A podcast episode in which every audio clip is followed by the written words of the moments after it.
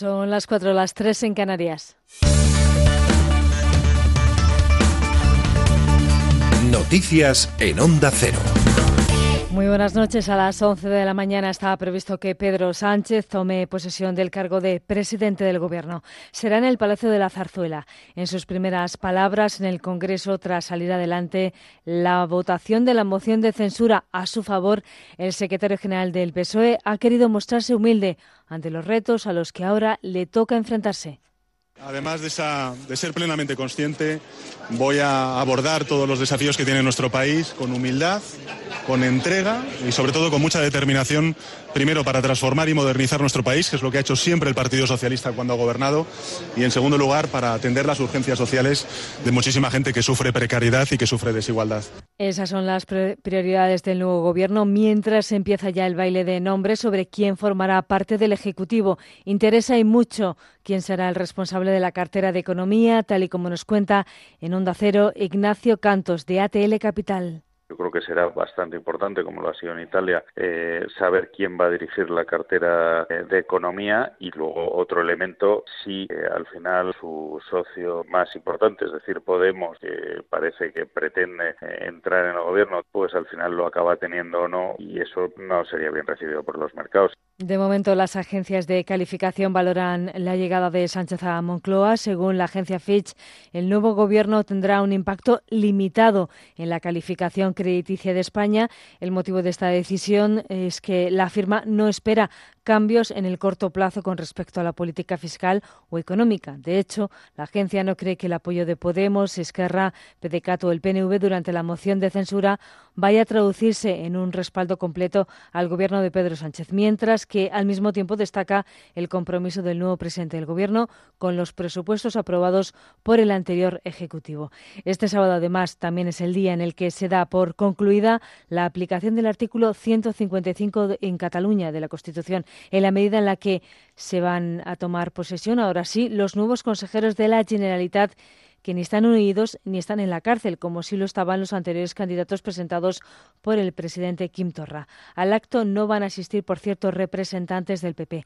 desde el PSC, Miquel Iceta confía en que la llegada de Sánchez al poder ayude a desbloquear la situación en Cataluña. Eso es lo que le pide que utilice el diálogo como método, la coherencia como virtud que sea capaz de entender bien el estado de ánimo de la sociedad catalana y la sociedad española y que no se demore en tomar medidas que demuestren este cambio de etapa política que de forma un poco sorpresiva se produjo eh, con la moción de censura entre ayer y hoy. Y en Italia, tras varios intentos fallidos, ya tiene un nuevo primer ministro. Su nombre es Giuseppe Conte, corresponsal en Roma de Río Menor. El presidente de la República, Sergio Mattarella, respira tranquilo una vez que se ha cerrado la grave crisis política abierta en Italia con las elecciones legislativas del 4 de marzo. Esta tarde han jurado sus cargos los ministros del nuevo gobierno, fruto de la alianza entre el Movimiento Cinco Estrellas y la Liga. Comienza así un periodo lleno igualmente de incertidumbres. Matteo Salvini, líder de la Liga y nuevo ministro del Interior, ya ha prometido mano dura con los indocumentados. La cuestión de la inmigración está aún caliente. Pediré a todos los que se han ocupado de ella cómo se puede mejorar desde el punto de vista de la disminución de las llegadas y del aumento de las expulsiones. Este es uno de los principales temas en los que trabajaré. Los mercados han reaccionado bien al nacimiento del nuevo ejecutivo. La bolsa de Milán ha subido un 1,49%, mientras que la prima de riesgo ha bajado hasta los 220 puntos. Y dos soldados y un cabo y un dos soldados, un cabo y un soldado del Ejército de Tierra han fallecido esta tarde en Fuerteventura al volcar el vehículo blindado en el que se desplazaban durante unas maniobras en el sur de la isla. Se trata del cabo José Luis León Socorro y el soldado Einar Esaumina Lozano, ambos del batallón de zapadores número 16. Todavía se desconoce qué provocó el vuelco, lo cual se está investigando. Es todo. Más información a las 5, las 4 en Canarias. Se quedan en la compañía de Quédate con lo mejor aquí en Onda Cero. Síguenos por internet en ondacero.es.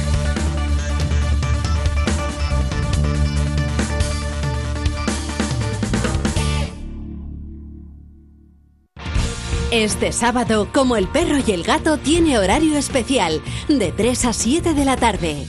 Más horas para cuidar de tus mascotas con Carlos Rodríguez. Gracias a todos por seguirnos, por escucharnos y sobre todo gracias por intentar hacer un mundo mejor para los animales día a día. Consejos, noticias, consultas, un programa divertido y educativo para toda la familia, como el perro y el gato. Este fin de semana el sábado de 3 a 7 de la tarde y el domingo en su horario habitual de 2 y media a 3 con Carlos Rodríguez. Ofrecido por Royal Canin. Te mereces esta radio. Onda Cero, tu radio.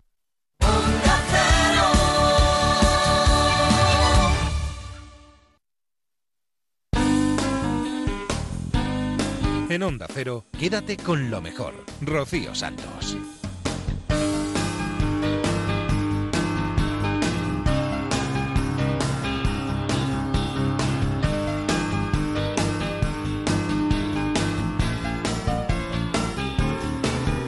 Muy buenas noches a todos, bienvenidos a Quédate con lo mejor.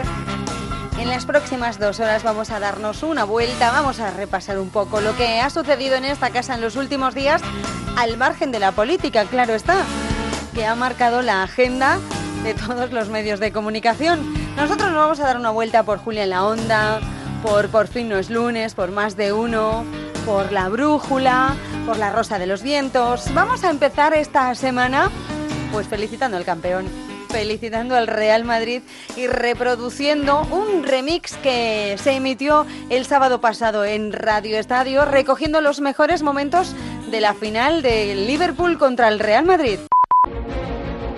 Ya se juega en el Olímpico de Kiev la gran final. En busca de la decimotercera por hacer historia ante el Liverpool. En juego, Real Madrid, Liverpool. Recibe de espalda Firmino, se da la vuelta para el espacio para Salah. Cuidado para Mané. Salah pica la frontal del área para Firmino, baja la pelota, llega Arnold, sale Keylor. Y al Madrid le falta un poco de, de calma, ¿eh? de, Sí, de pero- precisión. Para Salah, otra vez para Mané. Balón rechazado, queda para Firmino dentro del área. Pierde central. ¡Mete los puños Keylor! No va a poder seguir. Salah se va no va a poder seguir. No puede, no. Salah. No puede, el no Madrid puede. juega, pero la tiene que echar fuera y lo va a hacer Tony. Cross. Está fuera de la final. Empieza a llorar Mohamed Salah con las manos en la cara. Carvajal lesionado. Este, este sí que llora. Ha sido en el Oh. taconazo. Como hace dos años se perdió la Eurocopa. Igual, igual. Ahora se va a perder el Mundial. Es que la verdad es que se nos ha metido la final en el congelador en el momento que se ha roto Salah y, y los 10 minutos siguientes con la lesión de Carvajal. Es decir, Descanso en el Olímpico de Kiev. Real Madrid 0. Liverpool 0. Sigue la pelota en el tejado de Kiev. Dentro del área Isco.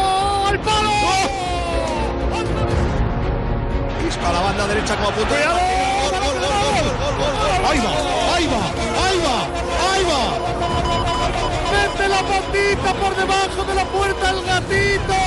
Con agonía, miau, miau, miau, miau, miau, miau, miau, miau. Regalín, regalín, regalín. En Kiev.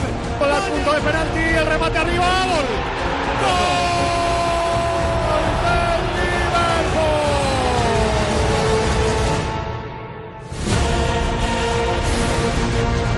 Al vértice del área poniendo la pelota sobre Marcelo. Va a encarar uno contra uno. Centra Marcelo.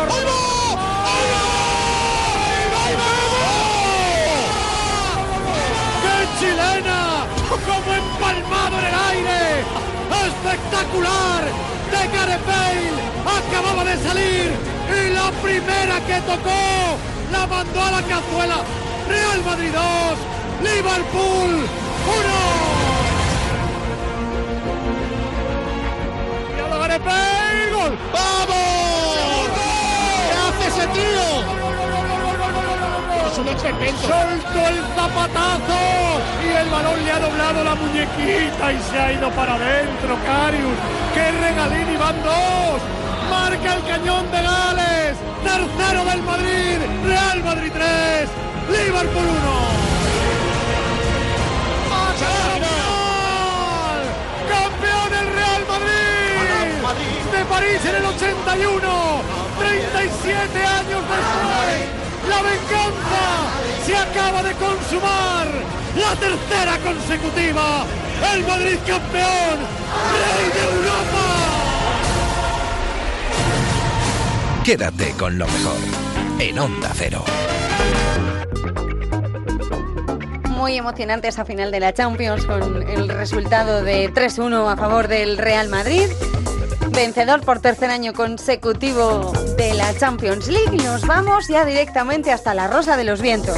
Esta semana pasada Javier Sevillano nos explicaba en Fronteras del Futuro que la clonación será en breve una realidad desde la oveja Dolly y todo esto, os recordáis que hará 10, 15 años un médico eh, italiano, un tal Antinori, Antonori o algo así, él dijo que él ya podía clonar seres humanos. Técnicamente, lo que es la clonación de seres de, animales, hay una razón también económica, es, es también relativamente comercialmente viable clonar animales y mascotas, algo así. Lo que ocurre que eh, tan solo el porcentaje de éxito es muy bajo, eh, es decir, para clonar eh, una mascota se necesitan 100 mm, embriones eh, clonados y de esos 100 solo uno sale adelante. Eso trasladado al ser humano es mm, inviable totalmente, ¿no? Desperdiciar, eh, utilizar 100 embriones para poder tener ese éxito tan bajo. Y entonces, eh, cuando la clonación humana, vamos, la clonación eh, obtenía esos resultados, pues evidentemente trasladarlo al ser humano, todos los expertos, todos los científicos y gente eh, fuera ya también eh, en ámbitos eh, digamos bioéticos pues dijeron que no era evidentemente no era posible o no debía ser posible.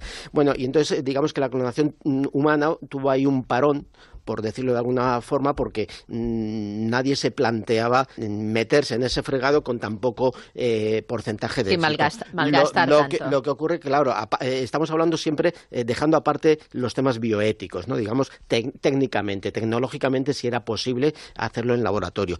Se quedó la cosa ahí hasta que hace relativamente poco tiempo en Estados Unidos un, investigador, el doctor Ji Zhang del Instituto Médico Howard Hughes, pues lo que hizo es que con, con unas eh, mm, obtuvo células madre de, unas, eh, de un hospital infantil de, Boston y tal. Y entonces lo que él eh, en sus investigaciones ha encontrado es unas sustancias químicas que son mm, facilitan el que este porcentaje tan bajo llegue a aumentar eh, hasta un 25%, es decir, de, de 100 embriones clonados eh, eh, se lograría 25 que saldrían adelante, lo cual sigue siendo un porcentaje relativamente o bastante bajo, pero evidentemente hemos pasado de ese 1% a un 25%, lo cual ya es un éxito. Este grupo de investigación dice que mm, siguiendo este camino no estamos demasiado lejos de llegar a un porcentaje de éxito que sea mm, técnicamente o o sea razonablemente viable. Otra cosa, siempre eh, dejamos las razones bioéticas aparte. Eh, ¿Por qué no, fueran, no eran viables la, clonación y ahora sí? Bueno, pues por una, eh, una cuestión que no se sabía en, aquel momento, pero ahora parece ser que sí, ¿no?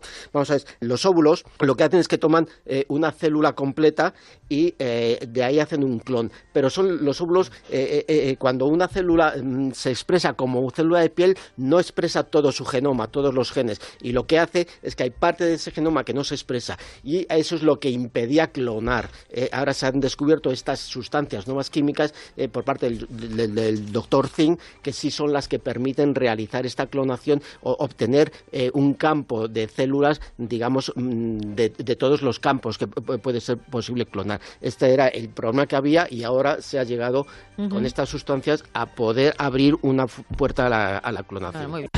Quédate con lo mejor, con Rocío Santos. En Ecos del pasado de la Rosa de los Vientos, con Laura Falcó Lara, nos hemos trasladado hasta el Reino Unido.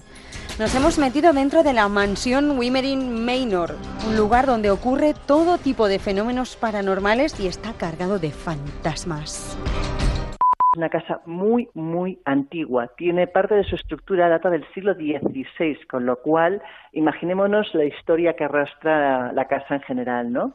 Los registros muestran que el primer propietario de Weimering eh, Manor fue el rey Eduardo el Confesor en 1042. Yo creo que es uno de los lugares más antiguos que hemos hablado como construcción al menos. Y la casa durante toda su vida ha sido alterada en numerosas ocasiones, renovada continuamente a lo largo de los siglos. Sin embargo, ha seguido manteniendo trozos y materiales que se remontan a la época medieval, incluso dicen que a la antigua Roma. Después de haber cambiado de dueño en muchas ocasiones durante cientos de años, la propiedad finalmente fue adoptada por el Consejo Municipal de Portsmouth y tras eh, un corto periodo de tiempo se vendió a una organización privada para la construcción de un hotel. Cuando ese hotel fracasó, eh, no es tan fácil montar un hotel, aunque lo pueda parecer, la propiedad volvió al consejo que nuevamente lo volvió a subastar. O sea, ha sido también en cierta manera una construcción, un lugar eh, complicado en cuanto a que ha sido vendida diversas ocasiones y parece que nada acababa de asentarse ahí, que era difícil que las cosas funcionaban. Y estuvieron a punto incluso de demolerlo. Luego lo convirtieron en albergue juvenil y muchas partes se acabaron de renovar. Y cuando Sir Thomas Parr vivió en Waimery Manor, se despertó una noche, dicen, al ver una aparición al pie de su cama. Dicen que era su prima, que había muerto en 1917. Iba con un vestido largo de color violeta y el espíritu le habló de una manera bastante amistosa, contándole pues experiencias religiosas del más allá, incluso hablándole sobre otras familias fallecidas y gente que estaba a punto de fallecer. De pronto el fantasma le dijo lo siguiente, dijo, bueno, Tommy querido, debo dejarte ahora mientras esperamos recibir a tía M. O sea, te imagínate que te viene a ver un fantasma y aparte del susto, el fantasma encima te está diciendo que se va a morir la tía, ¿no? Y por la mañana, efectivamente, como dijo la, la mujer, la dama de, de Violeta, eh, recibió un telegrama diciéndole que la tía había muerto durante la noche. Pero no te lo pierdas, hay personajes todavía más macabros en este edificio. Por ejemplo, la, lo que, la que denominan la monja fantasmal. Estamos hablando de, de una pequeña habitación que hay en el ático justo delante de esa habitación, encima de la sala de los famosos paneles, dicen que hay el espectro de una monja, pero una monja no cualquiera, sino una monja que cuyas manos van chorreando sangre, que va mirando hacia abajo como con el pelo en la cara y, que suele bajar por la estrecha escalera que conduce desde el ático hasta el resto de la casa. Desde luego, si estoy segura que cualquiera, incluida yo misma, que me gustan estos temas, me encuentro a este personaje con estas pintas a mitad de la noche y yo no sé si me recuperan o paso a ser parte de la casa también y me quedo como fantasma.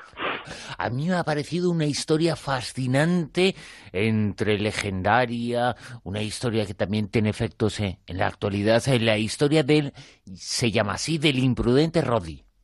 Sí, es una leyenda, como muchos de esos sitios tienen leyendas. En este caso es quizás una leyenda bastante infame respecto a la casa, ¿no?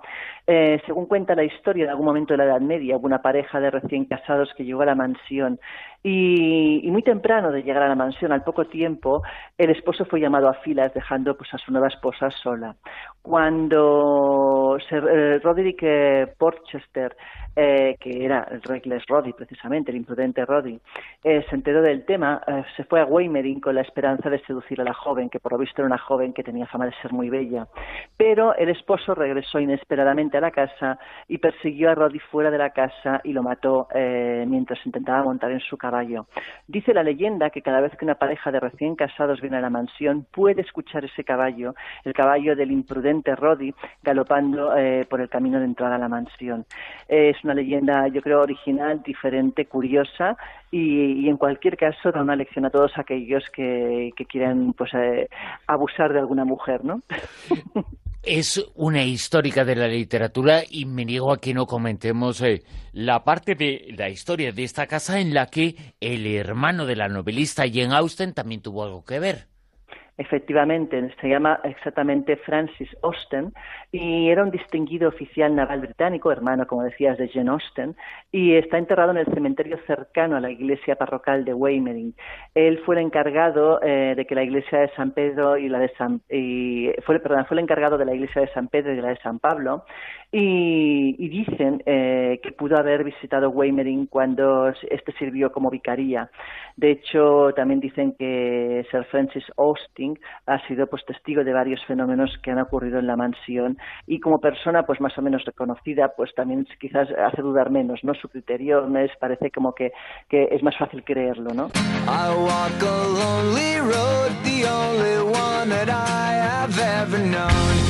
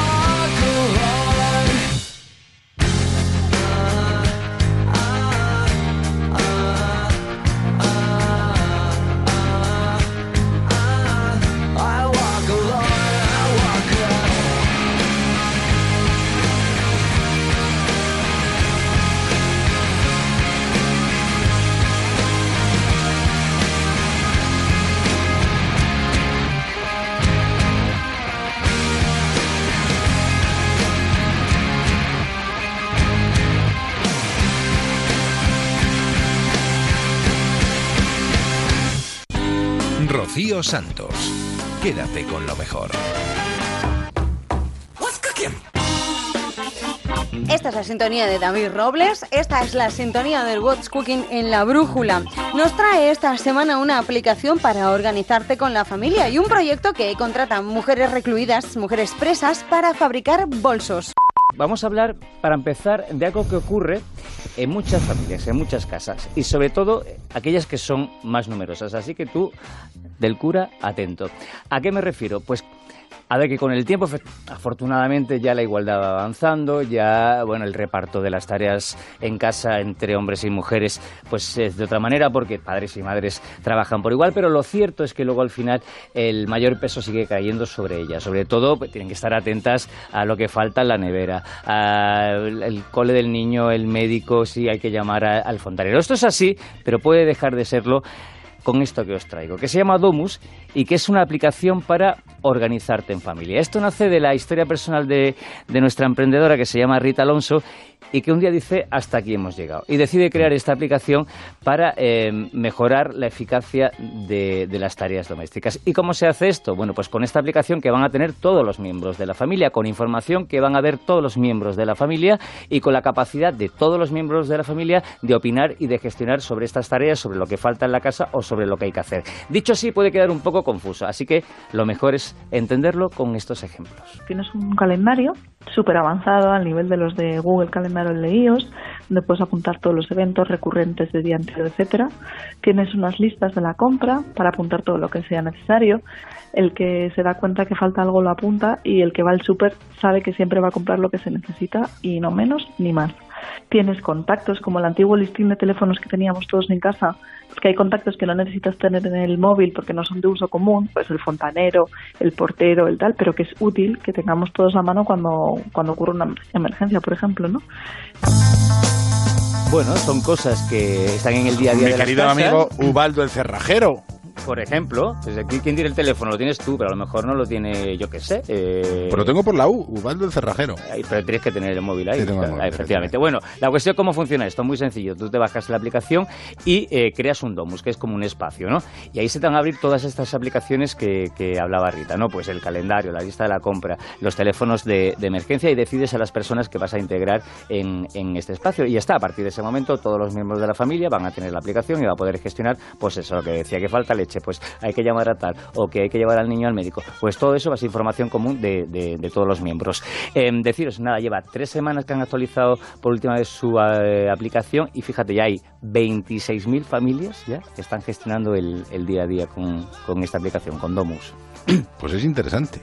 Es Ay, muy tú que interesante. tienes ahí un montón de gente, oye, pues- Sí, lo que pasa es que le tengo sin dispositivos móviles. Todavía. Eh, todavía. Bueno, o con, con la disposición de dispositivos móviles alternativa dependiendo en muchas ocasiones de su comportamiento. Ah, pensaba que eran estos de plástico que son de tocar nada. No, no, no, ya, ya, ya están de algo más. ¿Y con qué seguimos? Pues mira, vamos a seguir con, con otra eh, iniciativa muy bonita, eh, también de empoderamiento femenino, pero está enfocada a la autonomía económica de mujeres en prisión. Fíjate lo que, lo que te hablo. Os presento eh, Evana y Tía, que para que lo entiendan los oyentes es la, la suma de- del nombre de nuestra protagonista, que se llama Eva, y de su tía, ¿vale? Entonces Ah, bueno, ellas, claro. ellas dos tenían muy claro que querían trabajar con, con mujeres mayores de 45 años en riesgo de exclusión y que, con problemas ¿no? de inserción laboral y deciden crear una línea de bolsos que ellas fabrican en Ubrique, pero que terminan de rematar en el módulo de madres de la cárcel de Aranjuez.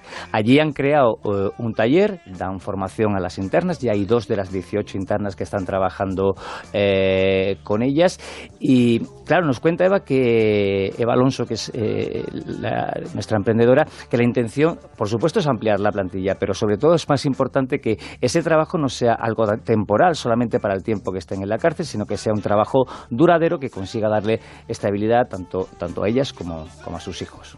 eh, que el gran problema está una vez salen del una vez salen del módulo, porque dentro todavía pueden optar a algunos puestos o se les o por lo menos tienen un sitio donde vivir, pero una vez salen también es el problema, cómo se ganan la vida una vez salen. Entonces nuestra intención es, es seguir ayudándolas y sobre todo ya no por ellas, sino también por los niños. Y es que eh, esto hay que dejarlo claro, que las internas no están trabajando gratis, sino que cobran un sueldo por, por hacer eh, estos bolsos, que además es, hay que decir, que es un trabajo muy distinto al que le pueden ofrecer en la mayoría de los centros penitenciarios, que ya se implican personalmente, y la verdad que son unos bolsos muy chulos. Yo animo a todos los oyentes a que echen un vistazo a la web, que es www.evanitia.com, eh, y si les gusta alguno, oye, pues también comprarlos. Que unos- compren. Quédate con lo mejor en Onda Cero. Y ahora hablamos de ciencia con Alberto Aparici y analizamos el nuevo descubrimiento que es capaz de frenar el virus del resfriado común. ¡Ay madre, qué alivio! Podríamos decir que el resfriado se debe a un virus, pero eso no sería exacto. Digamos que es más bien una comunidad de virus, ¿vale? Es un- son un montón, a veces nos atacan todos juntos, hay resfriados que se deben a dos o tres virus que nos están atacando a la vez, pero el más común de ellos es uno que se llama rinovirus, que está presente en alrededor del 50% de los resfriados, dependiendo de la zona, puede estar entre el 30 y el 80. Pero aparte del rinovirus hay otros, están los coronavirus, los adenovirus, incluso a veces el virus de la gripe. Se mete por ahí en medio y malmete dentro del constipado. Entonces, cuando nos atacan entre varios, nos obligan, digamos, a librar una guerra en varios frentes. ¿Y entonces por qué es tan difícil curar el resfriado, pese a lo que nos cuentan algunos anuncios televisivos con algún producto mágico?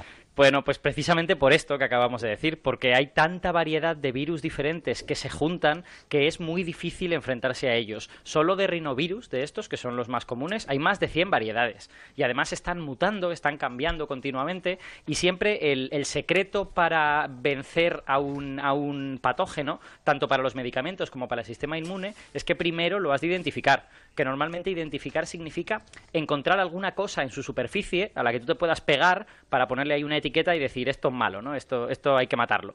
Pues estos virus, como están continuamente cambiando, están como cambiando ese disfraz continuamente. Y entonces es muy difícil seguirles el ritmo. Por eso cada año el sistema inmune tiene que reaprender a localizarlos. Y por eso siempre hemos pensado que nunca íbamos a tener una medicina que no se quedara inmediatamente obsoleta, ¿no? Pero ese grupo de científicos ha logrado encontrar una sustancia IMP-1088 que no vence a todos los virus, pero sí a todos los rinovirus, que son los responsables principales. Efectivamente, no son todos, pero bueno, ya estaría bastante bien si pudiésemos llegar a algo que eh, nos, nos hiciera un poquito inmunes a entre el 30 y el 80% de, de estos resfriados, ¿no? Entonces, la, la idea que les ha llevado a este descubrimiento, apare- a pesar de que parece contradictorio, ¿no? Decíamos que era muy difícil y sin embargo lo han conseguido, es una idea que es muy fácil de entender. La línea de razonamiento es la siguiente. Los virus son parásitos de las células. Eso quiere decir que no se pueden reproducir por sí mismos, sino que necesitan utilizar las cosas que hay dentro de la célula, las proteínas, todo esto, para hacer copias de sí mismos. Y esto, en cierta medida, les hace dependientes de nosotros. Todos los parásitos son muy dependientes de- del, del- del ser parasitado, ¿no?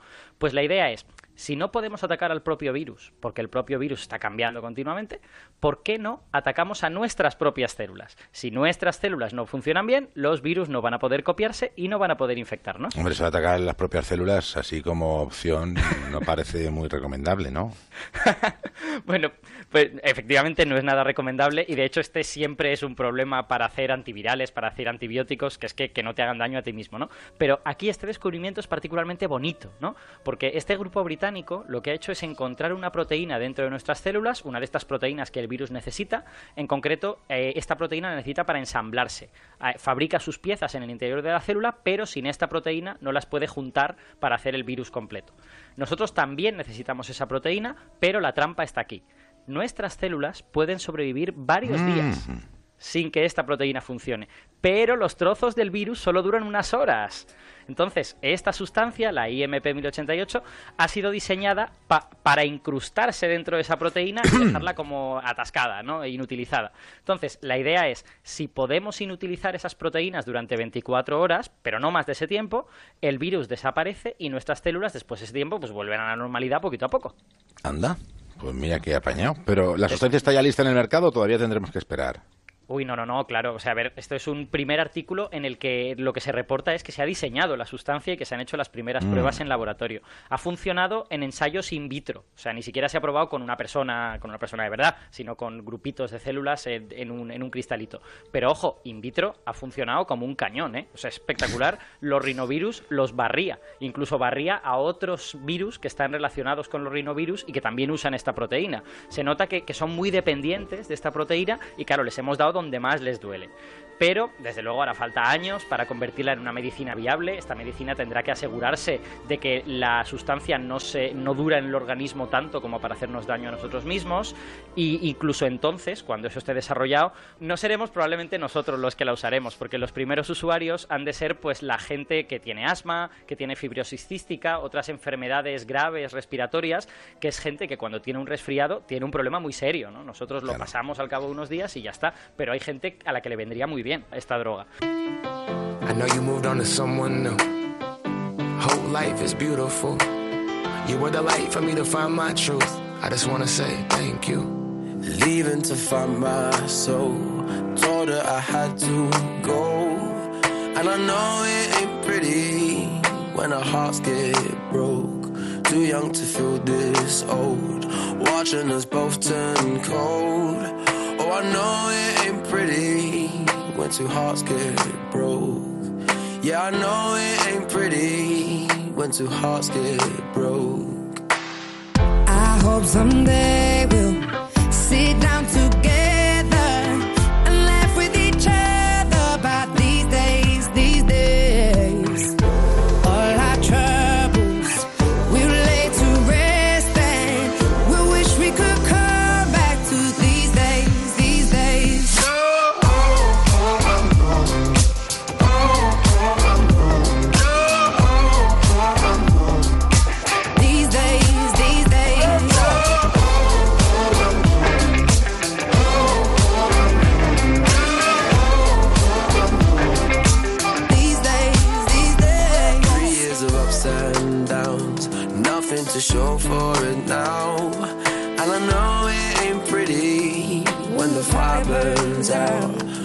Calling me when I'm drunk, remind me of what I've done. And I know it ain't pretty when you're trying to move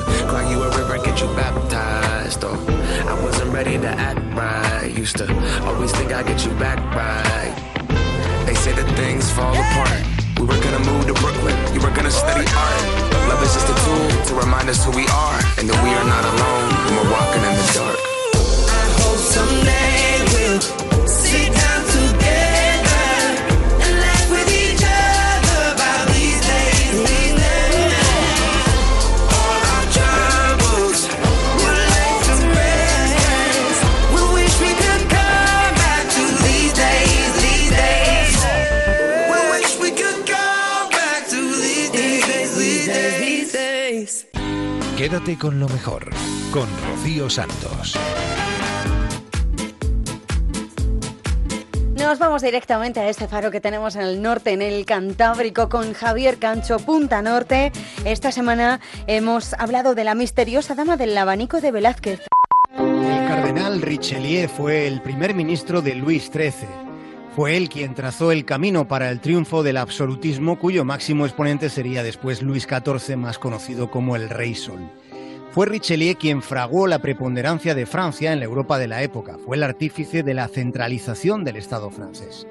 Richelieu fue un hombre de una enorme inteligencia reforzada por una contumaz determinación.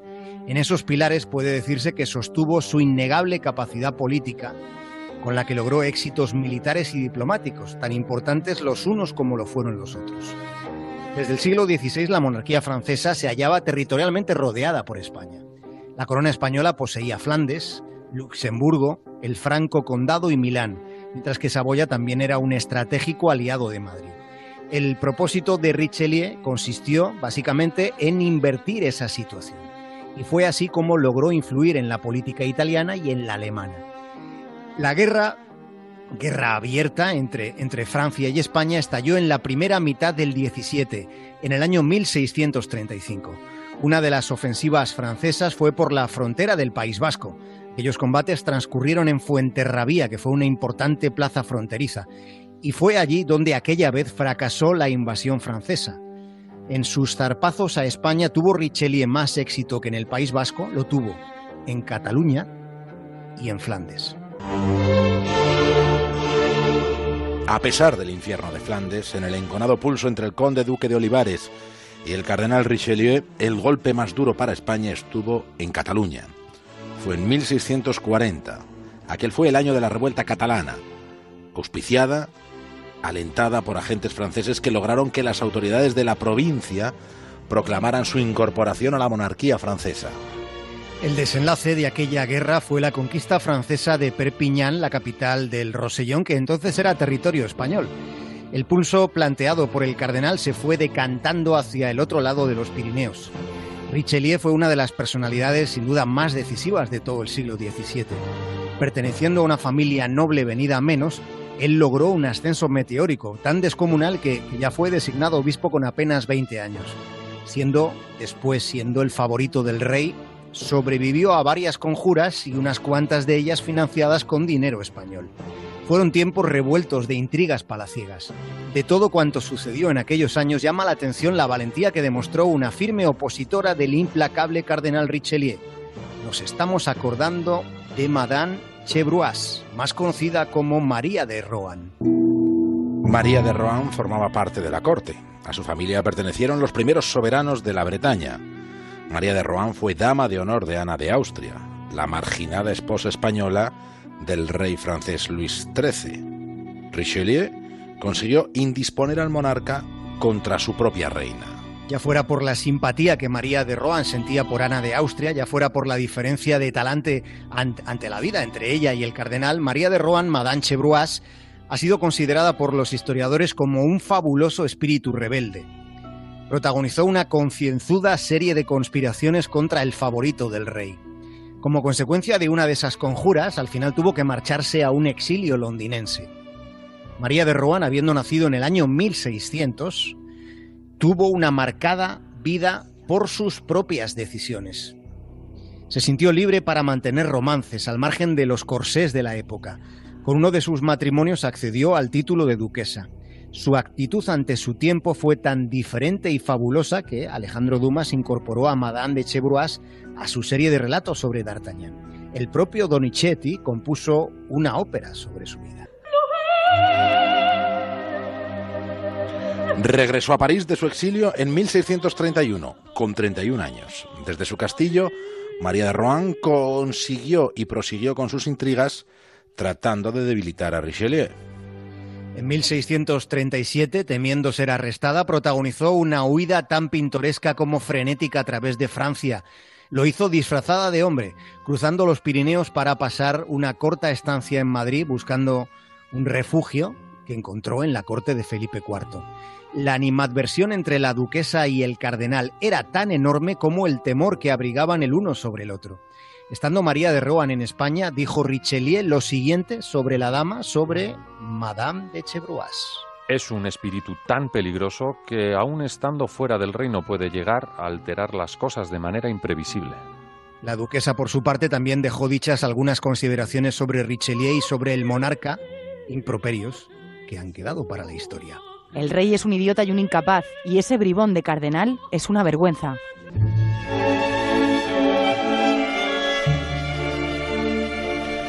Su estancia en España, donde llegó vestida de hombre, fue breve pero intensa. Intensa, exuberante y enigmática, hasta el punto de plantearnos la siguiente pregunta.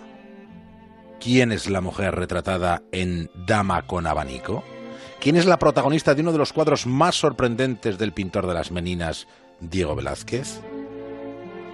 ¿De quién? ¿Quién es ella?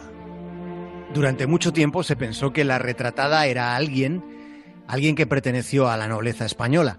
Incluso una de las hipótesis contempló que se tratara de la propia hija del pintor sevillano. Pero las últimas investigaciones trazan una teoría que es mucho más interesante. Se sostiene que la dama del cuadro es francesa. El planteamiento está avalado por los detalles, los guantes, el lazo de los puños, el abanico y sobre todo el generoso escote dan bastante verosimilitud a la, a la hipótesis francesa.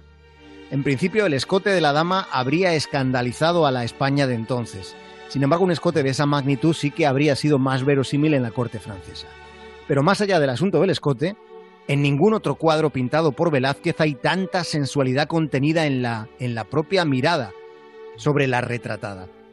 Y luego también está el asunto de la carta. Por una carta sabemos que la única dama francesa a la que habría pintado Velázquez sería la duquesa Chevreuse. Ella sería María de Rohan, la amiga íntima de la rinconada reina española de Francia. ¿Qué impresión causó esa mujer tan atractiva, tan libre, tan desinhibida en el ánimo de Velázquez? Sobre ese aspecto también hay algún detalle que da para, para elucubraciones, digamos. Por desgracia, después de todo el tiempo que ha transcurrido, de momento hoy solo podemos transitar en este aspecto por el camino de las pruebas circunstanciales. Cuando Diego Velázquez murió en 1660, uno de los pocos cuadros que tenía consigo era Dama con abanico. En el año 2006, un estudio de la restauradora británica Zaira Bellit Bonfort propuso identificar a la dama con abanico como María, María de Rohan, duquesa de Chevreuse. Ese lienzo puede considerarse el cuadro más atrevido de Velázquez. Lo es, aunque la retratada vaya tocada con un amplio velo negro que le envuelve los hombros, aunque lleve ocultas sus manos por unos guantes blancos y, y además porte un visible rosario de oro. Hay algo que está más allá de todo eso, y es la poderosa mirada del genio de Velázquez la que trasciende en ese retrato impregnando la luz sobre la dama, sobre ella, de una velada sensualidad. Mirando bien el cuadro no se sabe si la mano izquierda de la duquesa está retirando el velo o está usando el velo para cubrir el escote. Hay más. Hay quien incluso atribuye a la breve presencia de María de Rohan la tendencia hacia el escote que habría habido durante unos años en la corte española de Felipe IV. El rey habría ordenado por decreto en 1939 que se prohibiera a las mujeres españolas emplear vestidos considerados indecentes.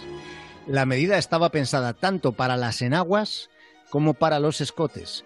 Sea o no sea María de Rohan, duquesa de Chevreuse, la dama del abanico, lo que sí se sabe es que la duquesa estuvo, como hemos mencionado, estuvo poco tiempo en Madrid. Continuó su exilio en Londres y después en Flandes hasta que regresó de nuevo a Francia, ya una vez que el cardenal Richelieu se murió, sin que ella, para su pesar, muy para su pesar, contribuyera a ese desenlace. Richelieu fue enterrado en la capilla de la Sorbona de París, en la capital de Francia, siendo, ya después, su sustituto, otro célebre prelado, el cardenal Mazarino. Pero la suya ya es otra historia.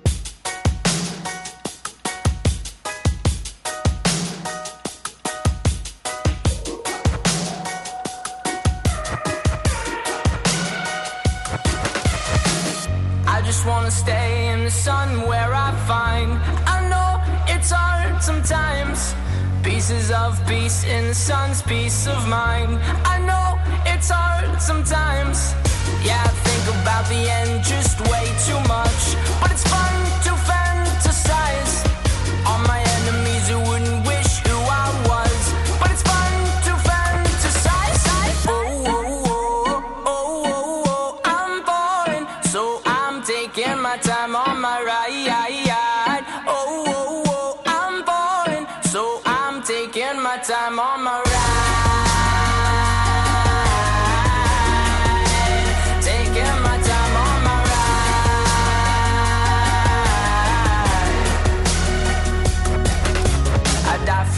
that's easy to say. We have a list of people that we would take. A bullet for them, a bullet for you, a bullet for everybody in this room. But they don't seem to see many bullets coming through. See many bullets coming through. Metaphorically, I'm the man. But literally, I don't know what I do. I'd live for you, and that's hard to do. Even harder to say when you know it's not true. Even harder to write when you know that tonight there were people back home who tried talking to you, but then you ignore them still. All these questions, they're falling like who would you live for? Who would you die for? And would you ever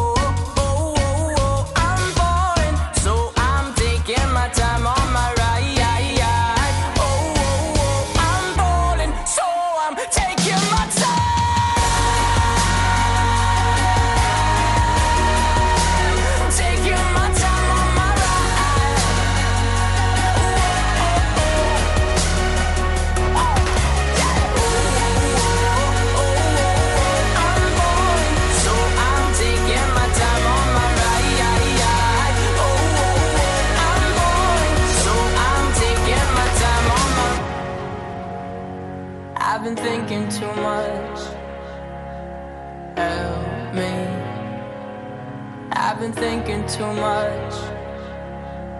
Help me.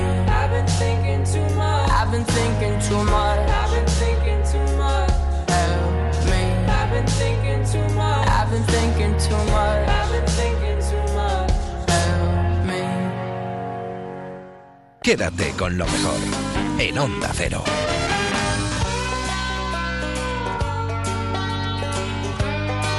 Esta semana el maestro Fernando Onega quiso dedicarle unas palabras en la brújula a Mamadou Gassama, el inmigrante que salvó a un niño en París escalando un edificio. Muy buenas noches, David, y buenas noches a un personaje que no escuchará mi carta, pero le tengo que escribir. Se llama Mamadou Gassama, es natural de Mali, inmigrante sin papeles que vive desde hace ocho meses en París. Es el último héroe de Francia y yo lo proclamaría héroe mundial. Apreciado Mamadou, ya le llaman el Spiderman sin papeles, pero usted es mucho más, porque es una persona real que protagonizó una historia real sin efectos especiales ni trucos cinematográficos. He visto media docena de veces la grabación de su hazaña, y la seguiré viendo porque pertenece al género de los prodigios sobrehumanos. Usted vio a ese niño colgado del balcón de un cuarto piso ante un público que miraba sin saber qué hacer, y no lo pensó. Escaló los cuatro pisos, saltando hacia arriba, a puro brazo, hasta llegar al niño. Vuelvo a ver el vídeo, y lo hizo con tanta rapidez y tanta agilidad que parece de una enorme sencillez. Pero no lo es, Mamudú. Es lo más difícil que me ha sido dado contemplar. Hace falta mucha decisión para lanzarse. Hace falta mucha voluntad de ayuda para arriesgar así su propia vida. Hace falta mucha seguridad o instinto de salvación para no pensar que podía fallar alguno de los balcones. Hace falta no saber qué es el vértigo, porque cada salto era un salto al vacío. Hace falta mucho músculo para esa escalada a pulso. Pero llegó el niño, lo cogió de un brazo y lo salvó. Le dio la vida a Mamudú. ¿Quién sabe? A lo mejor en todo París, en toda Francia, solo hay una persona capaz de hacer eso. Y quiso el destino que esa persona pasara por allí, o ese niño se descolgó por el balcón justo cuando esa persona providencial pasaba por allí. Le llaman héroe, Mamudú, el último héroe de Francia. Lo felicitó la alcaldesa de París. El presidente Macron le concedió la nacionalidad francesa y un trabajo de bombero. Y a mí todo eso, siendo mucho, me parece poco. Probablemente hizo usted más por el reconocimiento y por la imagen de los sin papeles que el gobierno más generoso del mundo. Nos enseñó a apreciar que son seres humanos como nosotros y quizá con más cualidades y sentimientos que todos nosotros. En cuanto a usted, tengo la impresión de que a un ángel de la guarda no se le puede llamar Spiderman. Quédate con lo mejor, con Rocío Santos. Vamos a terminar esta primera hora de programa, esta primera hora de Quédate con lo mejor, yéndonos ya directamente hasta por fin no es lunes. Tenemos la próxima hora cargada de audios, de cosas para escuchar muy entretenidas que han ocurrido aquí en Onda Cero en los últimos días. Pero ya sabéis que si queréis escucharlas al completo las tenéis todas en ondacero.es y en las aplicaciones para el móvil y la tablet. Hemos hablado con la escritora, traductora y filóloga Elvira Sastre y con Luis García Montero, que es poeta y catedrático de literatura española en la Universidad de Granada. Eres poeta, eres un fenómeno en España, pero también en el continente americano, combinando la música, las redes sociales o uniéndolas a la poesía. Es lo que le corresponde a una persona de 25 años en este momento de, de- de la historia, ¿no? Sí, bueno, al final yo es que me he desarrollado un poco, he desarrollado mi carrera un poco a la par que salían las redes sociales, entonces he ido aprendiendo de ellas y he ido cogiendo todo lo que me lo que me podían aportar y la verdad es que ha sido muchísimo porque yo no hubiera llegado, por ejemplo, a Latinoamérica si no hubiera sido por por esa exposición y por la difusión que me dan. Alguien me contaba, eh, eres una auténtica estrella, sobre todo en el continente americano, se abarrotan tus recitales, eh, necesitas de casi guardias de seguridad para, para protegerte. ¿Cómo lo lleva y lo gestiona una chica que nace y, y vive su primera etapa de vida en una ciudad pequeña como, como Segovia? Bueno, lo vivo un poco ajena realmente, porque al final yo sé que esto pasa por la importancia de la poesía, no, no es culpa mía, es, es culpa de la poesía. Al final la poesía es la que lo mueve, los libros son los que lo mueven y yo soy simplemente la, la transmisora de lo que yo escribo. Pero al final si, si los recitales se abarrotan es por escuchar esos versos, no es por verme a mí. Entonces, bueno, lo veo con un poco de distancia, lo agradezco muchísimo siempre porque el cariño que recibo es mayúsculo, pero, pero sé que todo reside en los libros. Ujú. El vivir en una ciudad como Segovia, en una ciudad media o, o pequeña, donde el interés por la literatura de tus amigos no era el mismo que tenías tú.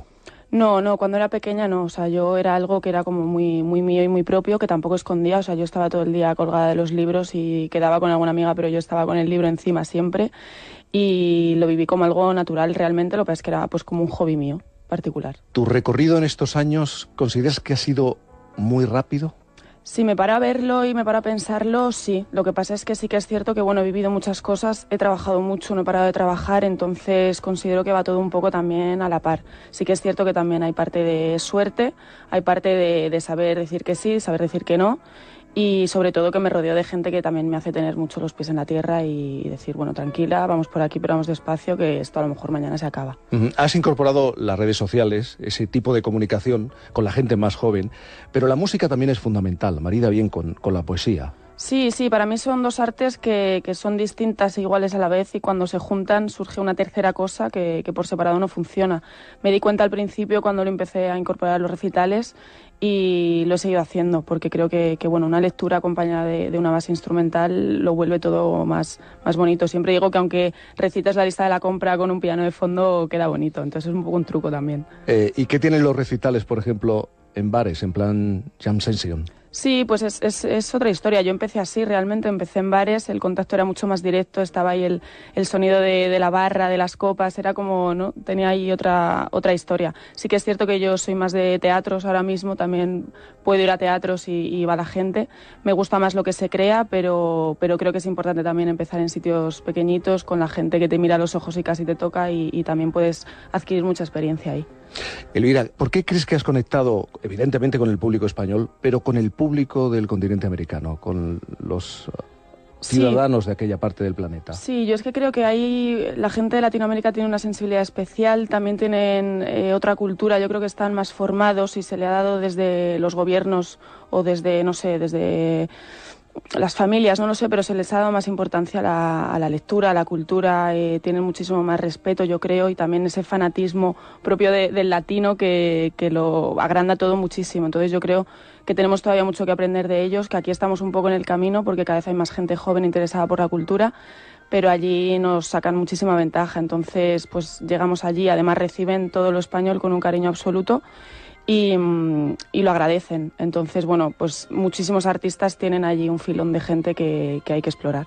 Llegas a decir que la mayoría de, de tus títulos son algo tristes, melancólicos. Sí, sí, bueno, en general lo que escribo sí es un poco un poco así, pero bueno, al final es que es una faceta de mi vida. O sea, normalmente cuando escribo es cuando necesito descubrir algo, darme alguna respuesta o entender cosas que me pasan que de alguna manera no, no me agradan o no me hacen sentir bien. Entonces ahí es cuando escribo.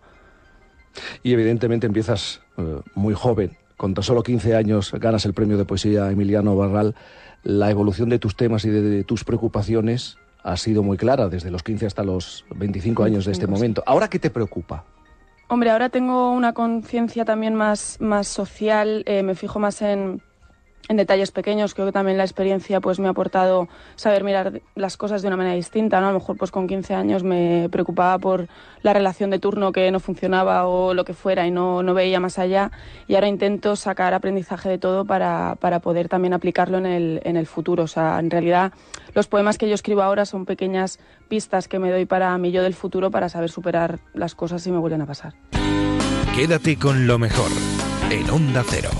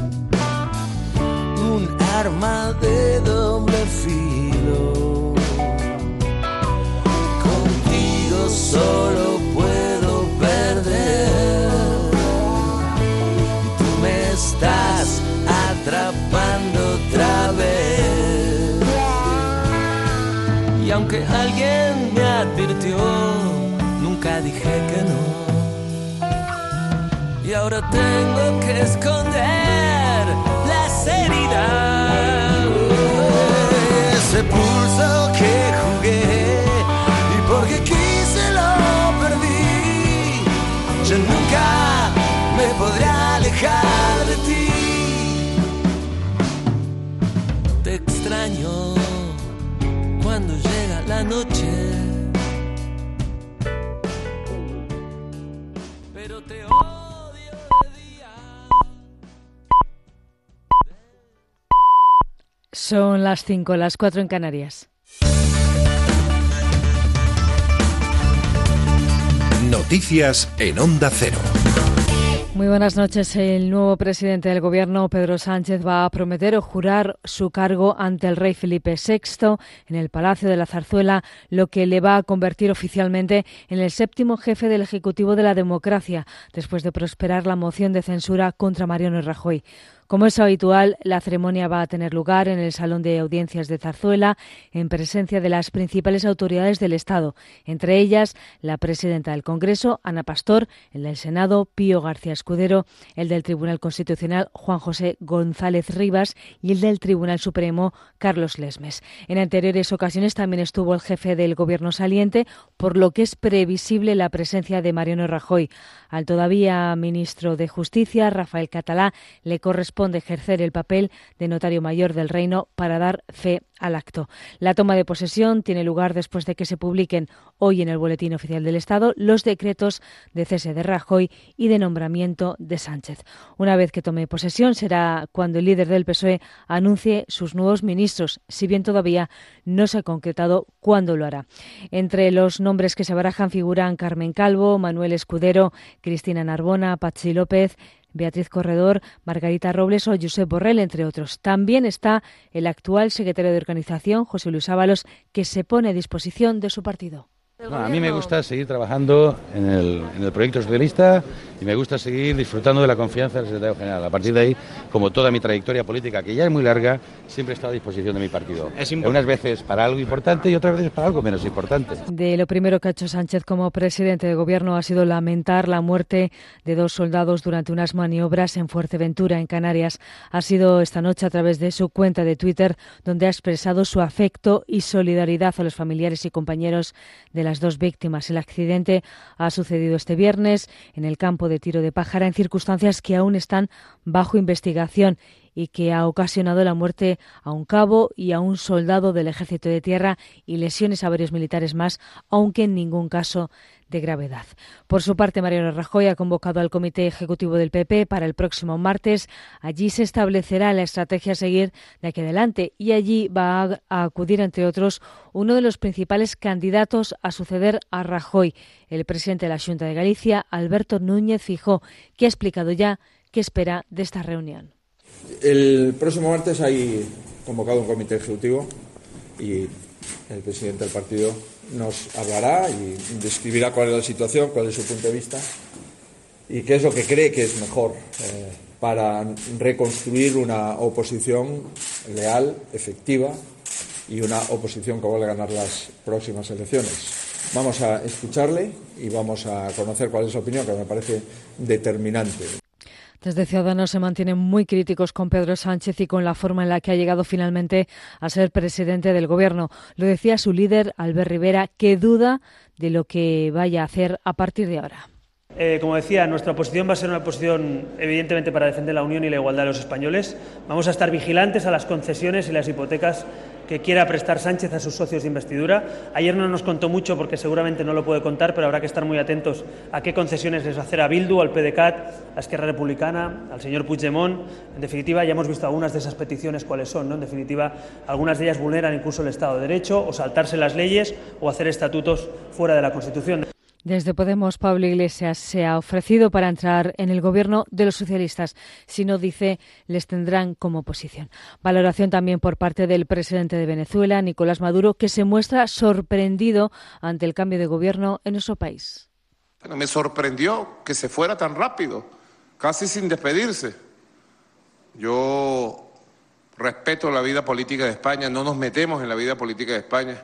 Espero que el nuevo gobierno del nuevo presidente pueda construir una nueva visión sobre Venezuela y pueda abrir nuevas políticas de diálogo, de entendimiento y de respeto sobre Venezuela. Abogo por relaciones de respeto. Es todo. La información vuelve a Onda Cero a las 6, las 5 en Canarias. Se quedan en la compañía de Quédate con lo mejor.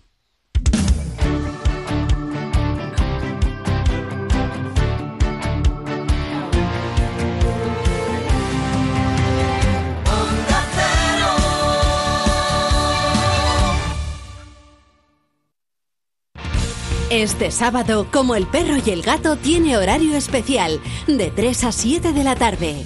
Más horas para cuidar de tus mascotas con Carlos Rodríguez. Gracias a todos por seguirnos, por escucharnos y sobre todo gracias por intentar hacer un mundo mejor para los animales día a día. Consejos, noticias, consultas, un programa divertido y educativo para toda la familia, como El perro y el gato, este fin de semana el sábado de 3 a 7 de la tarde y el domingo en su horario habitual de 2 y media a 3, con Carlos Rodríguez, ofrecido por Royal Canin. Te mereces esta radio. Onda Cero, tu radio.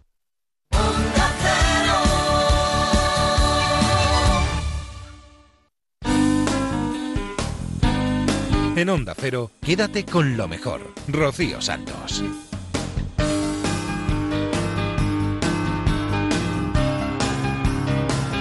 Ya estamos aquí de vuelta. Esta ya es la segunda hora de Quédate con lo mejor. Seguimos repasando lo mejor que ha pasado por los micrófonos de Onda Cero en los últimos días.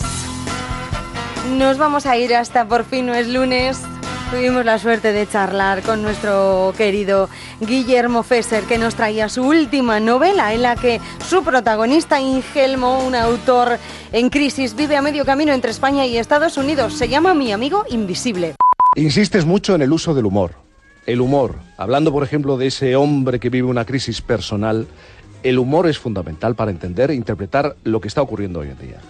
El humor es eh, una postura ante la vida que tiene mucho que ver con la, con la modestia. Es decir, eh, es la diferencia entre tener eh, expectativas o tener intenciones. Si tú tienes expectativas, es decir, si yo vengo a esta emisora y digo, bueno, me, ah, voy, voy a perdonar que salgo ahora que es que voy a con Catizano y tal una entrevista, no sé qué, y mi expectativa es que bueno, me recibáis aquí con, no, con la banda municipal de música. La alfombra. Que luego en la, el- en la feria del libro se, ha- se haga una cola de 300 personas y venda 20.000 libros. Pues voy con esas expectativas y llego a la caseta, no hay nadie, me amargo y me voy a casa penado.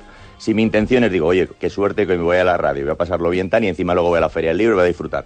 Pues luego si viene mucha gente estupendo y si solo viene una señora y hablo con ella sobre el pescado, que la pescadilla de enroscar se hace de esta manera que yo no lo sabía, pues el día me ha ido muy bien. O sea, intenciones. Eso es el sentido del humor. Tener buenas intenciones. Y eso que estás contando también es madurez, porque en el libro eh, se habla de una crisis, una crisis personal de- del protagonista. ¿Eso también es la madurez? Saber ver de esa manera la, la- vida y las cosas sí, que yo ocurren. creo, yo creo que cuando eres más pequeño eh, te crees que eres tú, o sea, el mundo eres tú y luego pasan cosas alrededor, ¿no? Pero el mundo eres tú. Y porque a mí, porque me duele el pie, porque tal, porque mira lo que me ha hecho esta compañera, que es que no sé qué, porque no me junta, porque es que papá no sé cuánto, porque es que mamá, porque es que oye, porque tal, porque tú. Y de repente hay un momento en la vida que a, a algunos, a algunos seres humanos nunca se le produce esto, ¿eh? Pero, y a algunos se le produce muy tarde. Eh, pero bueno, pero cuando se produce, eso que sería la, la madurez, te das cuenta que el mundo es lo de alrededor y luego estás tú. Y entonces esto no es un sacrificio como la Madre Teresa de Calcuta, que es que es tan buena que ayuda a los negritos. No, esto es un, casi un ejercicio hasta de egoísmo. Es decir, porque cuanto mejor estén los que están alrededor de ti, mejor te va a ir a ti. Eh, entonces, cuando comprendes eso, mm, la vida es mucho más tranquila, más relajada y sobre todo eh, te evitas una cantidad de enfados y de malos rollos innecesarios que, que te evitan ver, eh, son las hojas que te evitan ver el bosque. ¿no? Eh, tú insistes que no es un libro autobiográfico y que no es un reflejo de lo que tú has vivido o la situación en la que, en la que estás. Pero yo, yo estoy pensando en el Guillermo Fesser, que en el año 2002 es cuando decidís todos, toda la familia, marchar a, a Estados Unidos. Sí, nos hemos ido en dos etapas. Eh, nos fuimos en el 2002, eh, estuvimos dos años, luego eh, regresamos. Ahí yo hice la película Cándida, hice una última etapa aquí en Onda Cero eh, con Juan Luis de Goma Mm. Espuma. Y ya decidimos eh, eh, volver otra vez porque realmente esa era una, una vuelta intermedia, pero nos apetecía estar allí por razones personales, ¿no?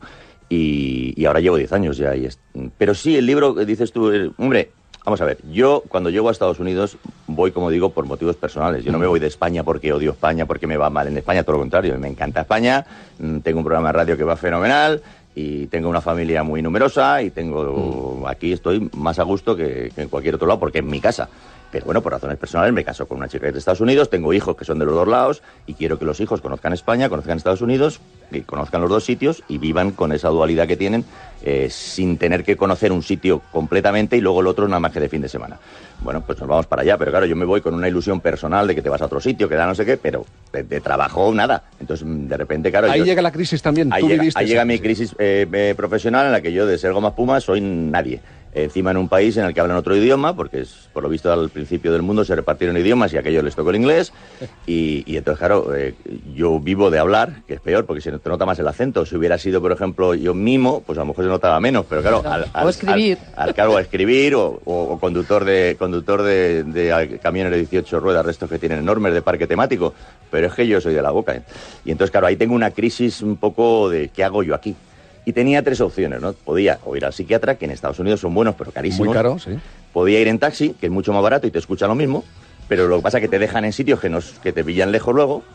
O podía escribir mis memorias, pero en lugar de escribir mis propias memorias, que son tragedia, exagerarlas de tal manera que se conviertan en comedia. Es decir, cuando, cuando tú mm, te levantas mm, de freír el huevo frito y te das con la campana extractora, mm, no tiene gracia, que daño. Pero si solo exageras y se te cae la campana extractora encima y te caes por la ventana y chocas contra un toldo y a una señora gorda le metes el helado en el ojo, ya se llama Charlotte Charles Chaplin, ya es humor. Pues lo mío es un poco así. O sea, me di con la campana extractora, pero en el libro me caigo de un rascacielos y reboto en el toldo. Quédate con lo mejor en Onda Cero. Más humor en Quédate con lo mejor, porque tenemos a los chicos de Ad Absurdum, los divulgadores de historia que más humor le ponen al asunto y nos van a hablar de las locuras que han tenido los artistas más conocidos del mundo. el compositor y pianista ruso Alexander Scriabin. Hablamos de un artista muy peculiar de finales del siglo XIX y principios del XX, que por decirlo de alguna forma así suave, estaba zumbadísimo. Como oís, como habéis escuchado, su música es de lo más inquietante. Y es que quizá quien mejor lo explica es él mismo que dice que se inspiraba, estaba inspirado por el propio diablo. A ver, a ver. Que el tal Alexander revolucionó el mundo de la música clásica, que tampoco pasa nada. Es que más da que escuchar al diablo o que él mismo se creyera a Dios. Son minucias en pos del arte. Se creía a Dios, has dicho. Sí, sí, se creía a Dios. Es decir, a a ver, él era muy megalómano y No, egocéntrico. Sí, pero que, Bueno. vamos, que eso tampoco es raro en un artista. Aunque quizá un poco más extraño, un poco más raro, más raro era la peculiar cualidad que le permitía ser tan innovador y genial en la música. A mí, personalmente, a nosotros nos recuerda mucho a aquello que decía Pocahontas. Si sigues las pisadas de un extraño, verás cosas que jamás soñaste ver. Has oído un lobo aullar Ahí tenemos a Pocahontas que decía que veía colores en el viento y la única explicación que tiene es o que nos esté hablando de una Holy Run, las carreras esas en las que la gente se pinta, o, o que le diese un poquito al peyote. Claro, va a ser. Va a ser, va a ser Sí, eso. le pegaba un poquito la lejía, porque Sí, si no, no- un poquito. El sí. caso es que Scriabin hacía algo parecido porque decía que veía colores en la música, en las notas musicales. Este es un fenómeno por el que asocias algo perceptible por un sentido por otro sentido. En este caso, por ejemplo, ver colores a través del oído, pues mientras escuchas música. Esto recibe el nombre de sinestesia. No sé si vosotros tenéis algún especie, algún caso de sinestesia. En plan, Yo no. veo el ruido. No. ¿Tú ves el ruido? No, a ¿Sí? veces lo veo. A veces yo veo españoles. A veces Recibe el nombre, pues eso, todo esto es sin- sinestesia. Esto lo hizo pues experimentar con pianos y muchos instrumentos. De hecho, empezó a experimentar con pianos que proyectaban luces de colores, que ahora os pasaremos alguna imagen por Twitter. Y llegó incluso a, a organizar performance que hoy nos parecen muy comunes, pero que en su, en su momento era algo revolucionario en el mundo del arte. Claro, y vendía, ves a David Guetta y un espectáculo ahí con su escenario y sus colores y tal, y claro, es súper normal, pero en ese momento alguien tenía que empezarlo, este hombre lo empezó. No obstante, su último gran show, el que lo iba a petar ya definitivamente, nunca se llegó a realizar. Si te da miedo, Jaime, ¿has dicho que te da miedo? Sí, me da miedo pensar. Ah, Hay- hay motivos hay, motivos, hay motivos porque, sinceramente, yo lo veía algo difícil que se pudiera llegar a, ca- a cabo este espectáculo. Y- Y, y lo gracias a Dios ¿eh? que, no se, que no se produjo. Porque básicamente era eh, el apocalipsis. Yo estaba borracho cuando oí por mis adentros ¡El apocalipsis! ¡El apocalipsis! Y- y como ya no tenía un duro para seguir bebiendo, pues me dejé llevar. Y eso es todo. El caso es que conforme pasaban los años, Scriabin se iba volviendo cada vez más místico, más esotérico, y empezó a componer la obra que hemos escuchado al principio, que se llamaba Mysterium, Sí. que mucho ojo debía ser interpretada en el Himalaya. Esto lo reclamaba él. Sí, sí, En el Himalaya, pero Jaime, decir, no te vayas a pensar que cualquier sitio del Himalaya. Es decir, tenía que ser en una catedral construida a propósito para tal efecto, y en la que habría pues ritos durante días, espectáculos de y colores, peyote para todo el mundo. Habrá más espectáculo que ver a Serpa subiendo pianos de cola. Sí, es decir, por si era poca, si era poca logística organizada el apocalipsis, encima, venga, vamos a traer una hormigonera, aquí el camión, los ladrillos, tú subes del piano, eh, un follón. Fíjate cómo molaría que hoy en día Scriabin nos hiciera la, la gala inaugural del Mundial de Rusia. Sería un bonito Sí. homenaje a, a su propio país. Pero eliminando la parte del fin de la humanidad. Eso lo, Sí, eso lo descartamos. dejar. Bueno, a veces El en- caso es que no llegó a celebrarse este, este ritual mágico que él quería hacer gracias a que se murió antes de poder celebrarlo. Y se murió de la forma más estrambótica. Nosotros somos especialistas en muertes absurdas y en este caso murió por explotarse un grano. Así que no os toquéis los granitos esos que os salen en la cara porque Venga, no me lo puede podéis ser decir. verdaderamente el esto, no me lo, apocalipsis. esto no me lo podéis decir en serio. Tal cual, tal cual. Se envenenó la sangre explotándose un grano. Mucho fliparse con el apocalipsis y subir al Himalaya y luego un granito se lo llevó para adelante. Quédate con lo mejor, con Rocío Santos.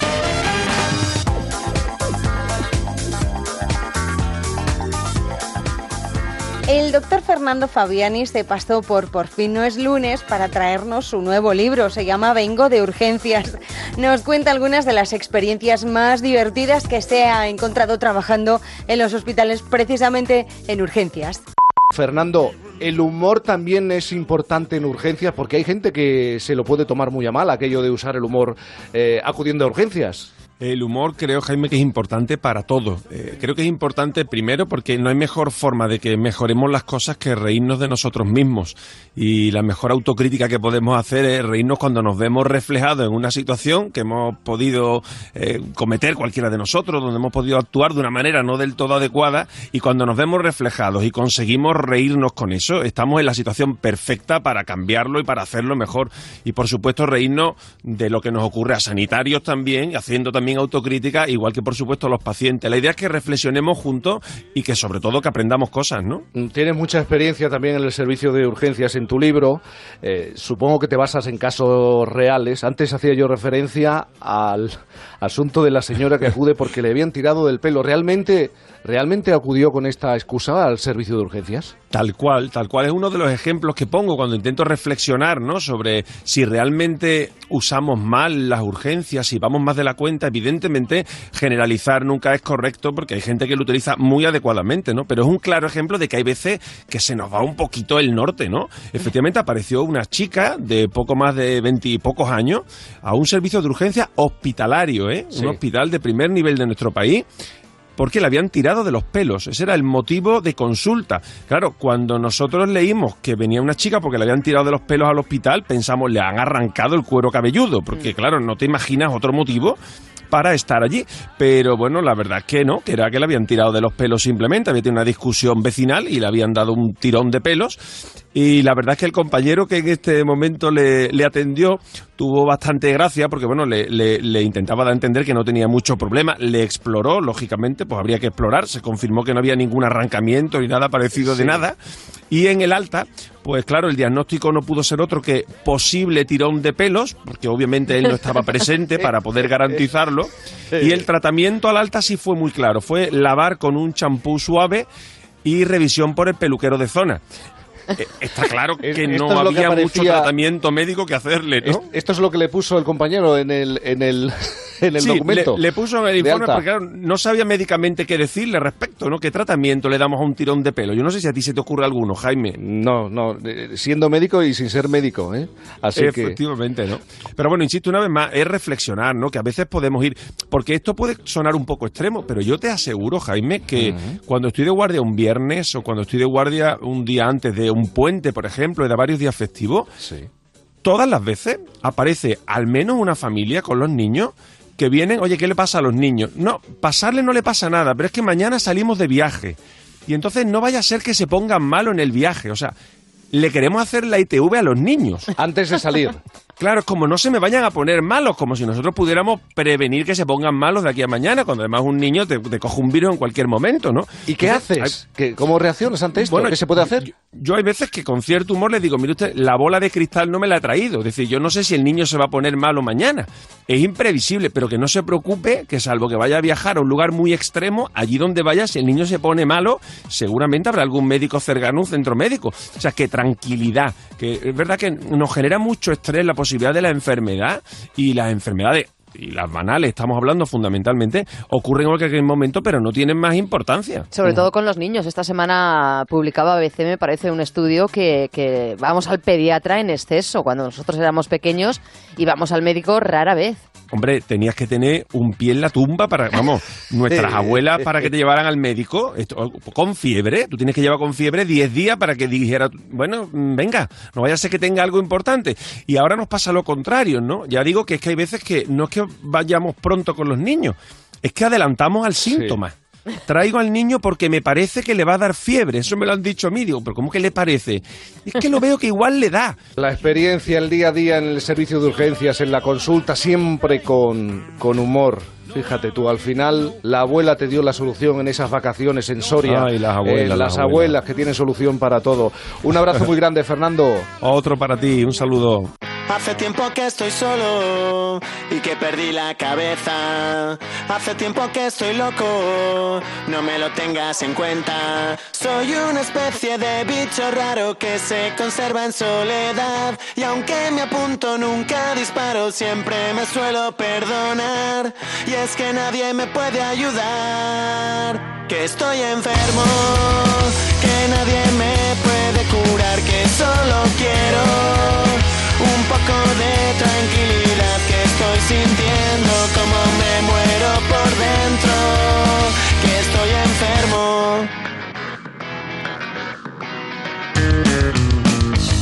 Cuando cierro los ojos, todo mi mundo da vueltas. Intentaré poco a poco recuperar la cabeza. Si por el cielo nunca he volado, mis alas no son de verdad. Cuando mi impulso siempre resbalo, nunca consigo despegar. Y es que nadie me puede ayudar, que estoy enfermo, que nadie me puede curar, que solo quiero un poco de tranquilidad, que estoy sintiendo como me muero por dentro, que estoy sintiendo como me muero por dentro.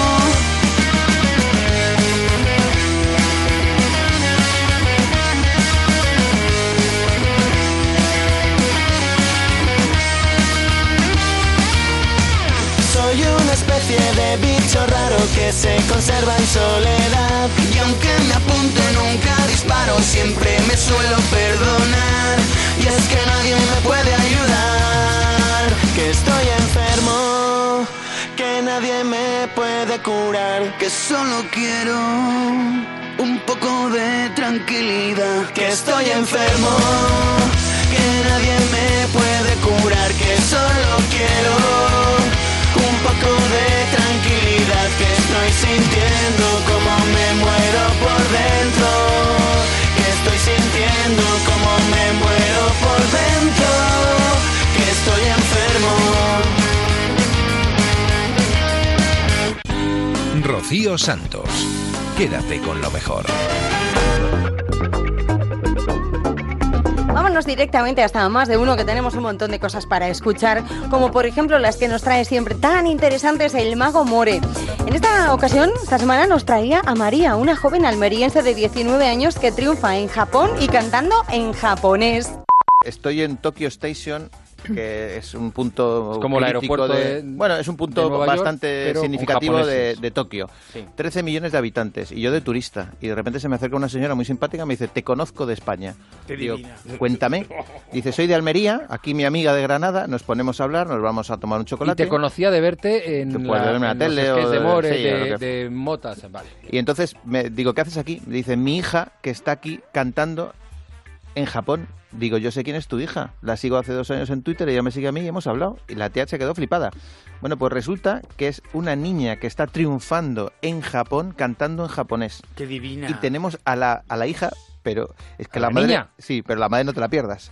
Bueno, vamos a saludar en primer lugar a la niña. Eh, María, buenos días. Hola. María. María, vamos a ver, ¿cuántos años tienes? Hola. Pues justo cumplió 19. 19, bien. ¿Cómo, ¿Cómo te conocen allí en Japón? Pues como Airiyami. Airi Yami. Y te conocen, dice More, que te conocen mucho, que eres muy famosa allí. Bueno. Sí, eh, Aquí eh, voy. ella es muy conocida. Hay un barrio que es muy tecnológico y ella ha hecho canciones para, para la PlayStation, para videojuegos súper famosos allí. Bueno, vamos, eh, ¿te parece? Bueno, vamos a saludar a tu madre antes. Eh, muy buenos días, Buenos días. señora madre de la niña. Sí, por favor. La- como la madre de la pantoja, pero en Ariyami. Sí, pero sí, a los japos, igual. A lo japo. Además, he ido con- detrás de ella con la maleta, lo mismo. Ya.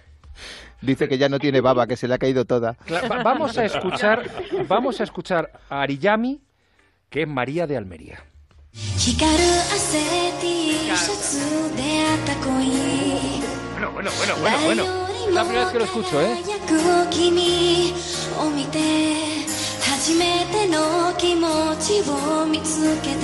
Como abuelito, dime tú, pero... Es que es pero es la que canta, es la que canta. La que canta es ella la que canta. Wow. Sí, es la que canta. Aparte canta muy bien, canta muy japonés. Sí, sí.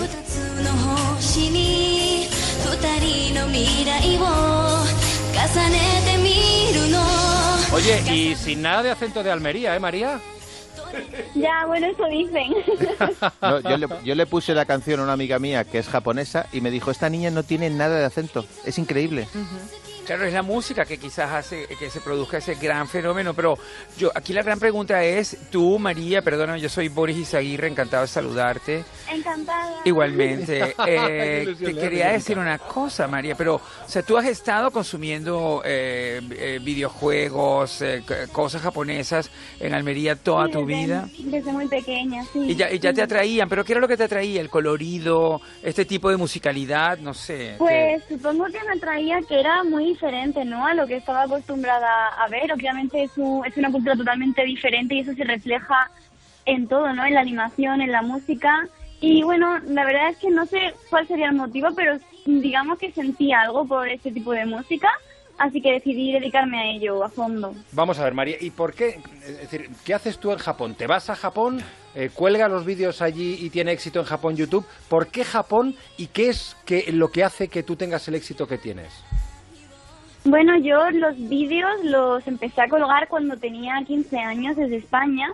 Y así resumiendo, eh, digamos que la televisión y productoras japonesas vieron esos vídeos y pensaron que tenía algún tipo de oportunidad en Japón, me vieron con, con lento y decidieron pues traerme a programas de televisión, promocionarme y bueno, todo ese, yo estuve viviendo en España como cantante para Japón desde 2015 a 2017 Wow. Estuve esforzándome, estuve esforzándome mucho porque sacando discos y tal. Para Japón, y lo hacías desde España a través de Internet.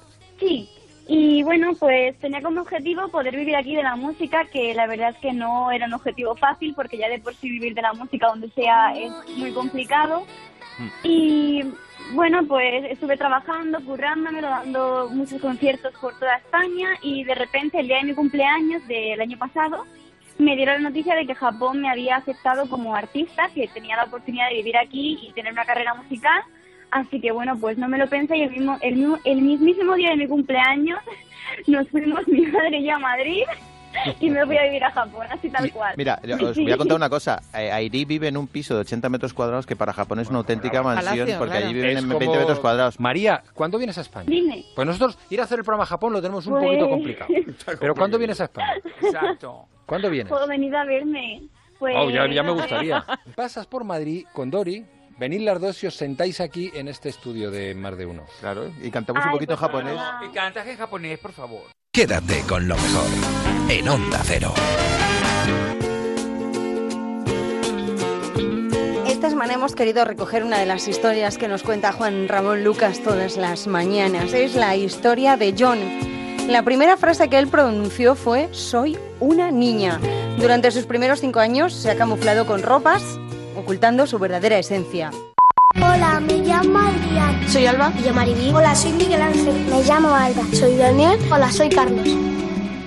Y esto que parece tan fácil, eh, hola, soy Dan, saludar y presentarse, a nuestra protagonista de hoy le ha costado mucho, muchísimo, al menos presentarse con su verdadero nombre. Al nacer sus padres la llamaron John y con ese nombre todos la han conocido. Así la llaman sus profes y ese es el que usan sus compañeros de juegos. Y sin embargo, la primera frase que John pronunció con solo 13 meses fue soy una niña. Ya ha cumplido cinco años. Cinco años siendo John en la calle y siendo Miren en el refugio de su casa. Solo con sus padres y sus abuelos se sentía a salvo para vestir como una niña y jugar como una niña. Durante todos estos años sus padres se han limitado a protegerla y acompañarla en el, camino, mientras ella marcaba sus tiempos. En vacaciones, lejos de todos los conocidos y el de maldito, del maldito que dirán, Miren actuaba y vestía como una niña. De vuelta al cole, volvía a ser John. Consultas, pruebas, especialistas, expertos, más consultas. A principios de este mes, la cría dijo a sus padres que ya estaba preparada. Quería que su secreto dejara de serlo y que sus amigos supieran de una vez que John es una niña. Ellos siguieron apoyándola y enviaron una carta a los padres de sus compañeros explicándoles la situación y pidiéndoles que a partir de ahora utilizasen su nuevo nombre.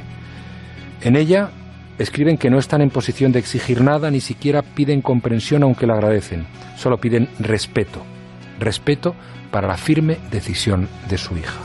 Los padres concluyen la carta diciendo, ella ha elegido libre y feliz lo que quiere ser. Y ellos están dispuestos a que sea lo que quiere siempre que sea feliz. Le queda por delante un larguísimo camino lleno de obstáculos.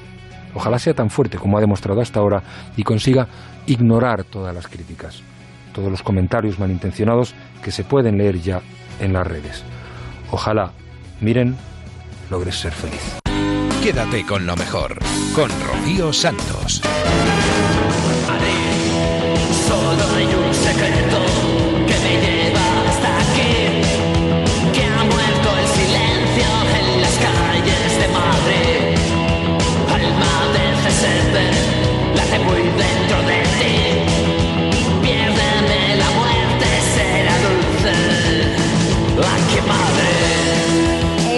José María Sanz, el gran loquillo que visitaba más de uno para presentarnos su nuevo libro, se llama En las calles de Madrid y un triple CD, Rock and Roll Actitud desde 1978. Yo no sé si alguno de los habituales del café quiere hacerle alguna pregunta. Yo tengo unas cuantas, pero también quiero dejar, ¿no? Bueno, mira, yo estaba pensando Hola, verdaderamente, querido loquillo, que te adoramos siempre. eh, es que verdaderamente parece que no pasen los años. Es verdad, Y Lo ¿eh? mejor de todo es que hay una cosa que a mí me fascina de loquillo, que efectivamente eh, él dice eh, eso que está diciendo, que siempre tiene como una cierta distancia con las cosas. Que, que en cambio tiene una conexión con la, con el- con- no solo con su público, sino con, con gente joven, con gente, es como absolutamente transversal en, el- en las edades, ¿no? Porque no sé, ¿qué transmites? No, no, en- en- tú notas cuando, tú notas eso, tú notas esa conexión. Es, eh, yo lo que noto es que hay mucho trabajo de padres. Ha firmado, ha, ha firmado, ahora mismo ha firmado unos cuantos autógrafos para niños de entre 7 y 14 años. Hay, hay mucho trabajo de padres y sobre todo hay, hay una cosa muy importante que es que nuestras canciones han, mm, es, un fenómeno mm, creo que, que muy pocos artistas tienen, que es el que pasa de generación en generación y que de, alguna manera eh, representa, mm, eh, yo creo, y quiero, y quiero además eh, representarlo, la tradición más real del rock español. Es que es lo auténtico, es que tus canciones las canto yo con mis hijos y se las saben No, es que mejor que, yo. es que es cierto, es así. Es que es es así. así, yo, uno tiene que verlo, pues que es que nos, si no, nos hubiéramos quedado en el típico público eh, setentero, ochentero, eh, mayor, etcétera, etcétera, ¿no? En el, el- el triunfo de estas dos últimas giras es porque precisamente eh, ha existido esa transversalidad y por otro lado porque mm, eh, los hits han pasado de generación a generación más los nuevos hits que se van añadiendo a la lista, entonces ese es el secreto. Oye, y además, sobre todo, si me permites, es el, eh, un poco la sensación esa de que tú sabes que los niños de hoy en día y los jóvenes de hoy en día son muy despegados, que decimos. Y en cambio les mola. O sea, el rollo, el, eh, tu rollo les mola y luego ven que hay una verdad. Y eso es, es- yo creo que eso es lo más importante. ¿eh? Bueno, el, el- yo he crecido con las bandas de rock de los 60 como los Sidek, los Salvajes, los Cheyennes, eh, Ujú. con, con artistas de los 70 como los Burning, como Ramoncín, han, han sido mis, mis, o sea, mis referentes. Y lo único que hemos seguido ha sido esa tradición del rock hecho en España, de la misma manera que Johnny Hallyday lo hizo en Francia o Dino Celentano lo hizo en Italia, ¿no? Yo, yo tengo en la mano el disco, el, el álbum que está muy bien, ya he dicho antes que es de esos que te lo metes en el, en el coche y te haces un viaje largo, de aquí a Cádiz o de aquí a Asturias, y te lo vas escuchando y, cantando. Muchos de eh, sus seguidores no, no lo escuchan aquí. Se meten en Spotify o se meten en... y, te escuchan a través de, de otros de otros sistemas. Eso es lo bueno. Eso es lo bueno que eh, el, saber aprovechar la tecnología, como hace por ejemplo el medio radio en general, eh, para llegar a más gente, que eso no te haga viejo, sino que te rejuvenezca. Eh, Eh, pues hay nosotros que tener tuvimos, talento y verdad, ¿eh? nosotros tuvimos, cuando hablo de nosotros, porque yo siempre, siempre hablo de mi equipo, eh, yo soy quizás la, la parte más visible, pero esto es un concepto. La más alta, Esto, probablemente. esto sí, esto no es como muchos creen, eh, eh, unos amigos que se reúnen, se toman, una- se toman unas guerritas y fuman un porrito. Esto no va así, esto es una empresa seria, con un montón de profesionales trabajando, creando puestos de trabajo y creando puestos de trabajo eh, alrededor de todo eso. Entonces, por eso hay una seriedad. Y esa seriedad nos ha llevado a donde estamos. Entonces, el, cuando tienes eso tan claro, cuando defiendes además esa, esa manera de hacer, es evidente que creas escuela y sobre todo envidia. Deporte Oye, nacional. Quiero, quiero recordar que el nombre de Loquillo se lo puso alguien que pudo haber sido compañero en la selección, porque tú hubieras llegado a la selección. Eh, Si bueno, jugado hubiera jugado en un equipo intermedio. Yo creo que a- as- ahí sí podría decirte. Lo otro, eh, digamos que en aquella época de mi vida mm, me gustaba demasiado el rock and roll como para eh, ir más allá. ¿no? Te lo puso Epi, ¿no? Sí, Y Epi. hace poco estuve en Ibiza, nos Sí, no, en el inicio de gira la semana pasada estuvo ahí, además eh, fue una sorpresa encontrármelo en la prueba de sonido, creo que era a las diez y media de la mañana, o sea que además eh, eh, tuvo valor. Eh, hay un tertuliano de esta casa que ha hecho unas cuantas cosas contigo. Se ríe el loco. Sabino Méndez, buenos días. Eh, nos explotáis, estáis explotándonos, o sea, cuando, cuando, cuando no es él, soy yo. Hola, Sabino. Buenos días. Hombre. Eh, ¿Cómo sería una, tortu- una tertulia con Loquillo? Que, bueno, hombre, hemos tenido muchas tertulias, Joder. eso sí, privadas a lo largo de los años, ¿no? Sí. Y bueno, siempre ha sido, como siempre, apasionado y apasionante, como siempre ha sido. Este disco está muy bien y en la medida en que tú también eres parte importante de este disco, te felicito. ¿eh? Pues muchas gracias. Pero vamos, ya sabéis que aquí el mérito lo tiene el, el jefe, el boss de dos metros, que es el que le da sobre todo la interpretación, la, la veracidad de la interpretación a Bueno, todas las canciones. bueno, yo puedo decir eh, que no sea eh, esas típico- típicas conversaciones que la gente puede pensar de a ver quién la tiene más larga y esas cosas, Claro. sino, de, sino, sino, eh, yo eh, lo único que puedo decir es que eh, lo mejor de todas las canciones que hemos hecho juntos son las que van a venir, porque em, estamos trabajando en el nuevo disco y donde van a haber varias composiciones de Sabino.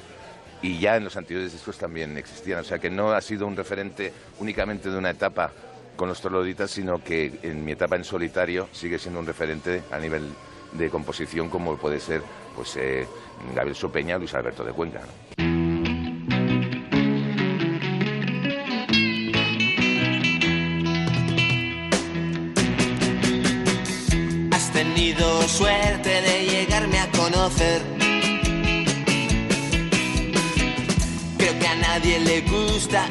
Para perder.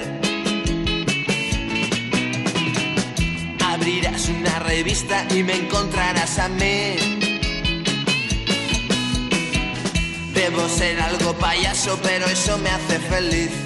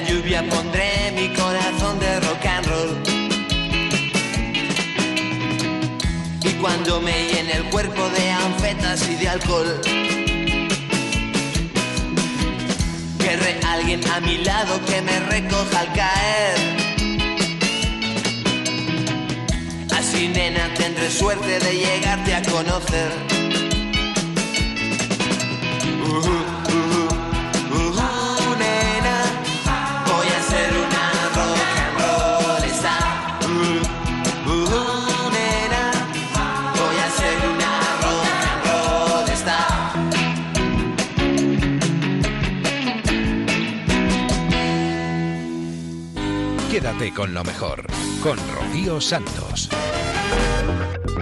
Ahí estaba ese rock and roll star de Loquillo y los trogloditas. Nos vamos hasta Julia en la onda. El próximo 22 de junio se estrena la película Orden Divino. Es una comedia que cuenta la historia de la participación de las mujeres en la vida política. Con este motivo hemos hablado con Cecil Bullman, que es la presidenta de Greenpeace Suiza y sufragista suiza en los años 70.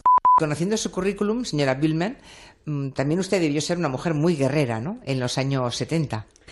En los años 70 fui em, profesora maestra joven Sí. y sufrió mucho porque no tenía el derecho de ir a votar contra la iniciativa de Schwarzenbach. El año 70 era actual y fui muy contenta cuando en el 71 re- recibimos el derecho de voto las mujeres, pero me di cuenta enseguida que solo eh, introduciendo el derecho de voto de las mujeres no se realiza la igualdad entre hombre y mujer y empezó a- en, en aquel tiempo una luchísima lu- eh, y un largo camino, una lucha Sí. eh, hasta que llegamos donde estamos hoy.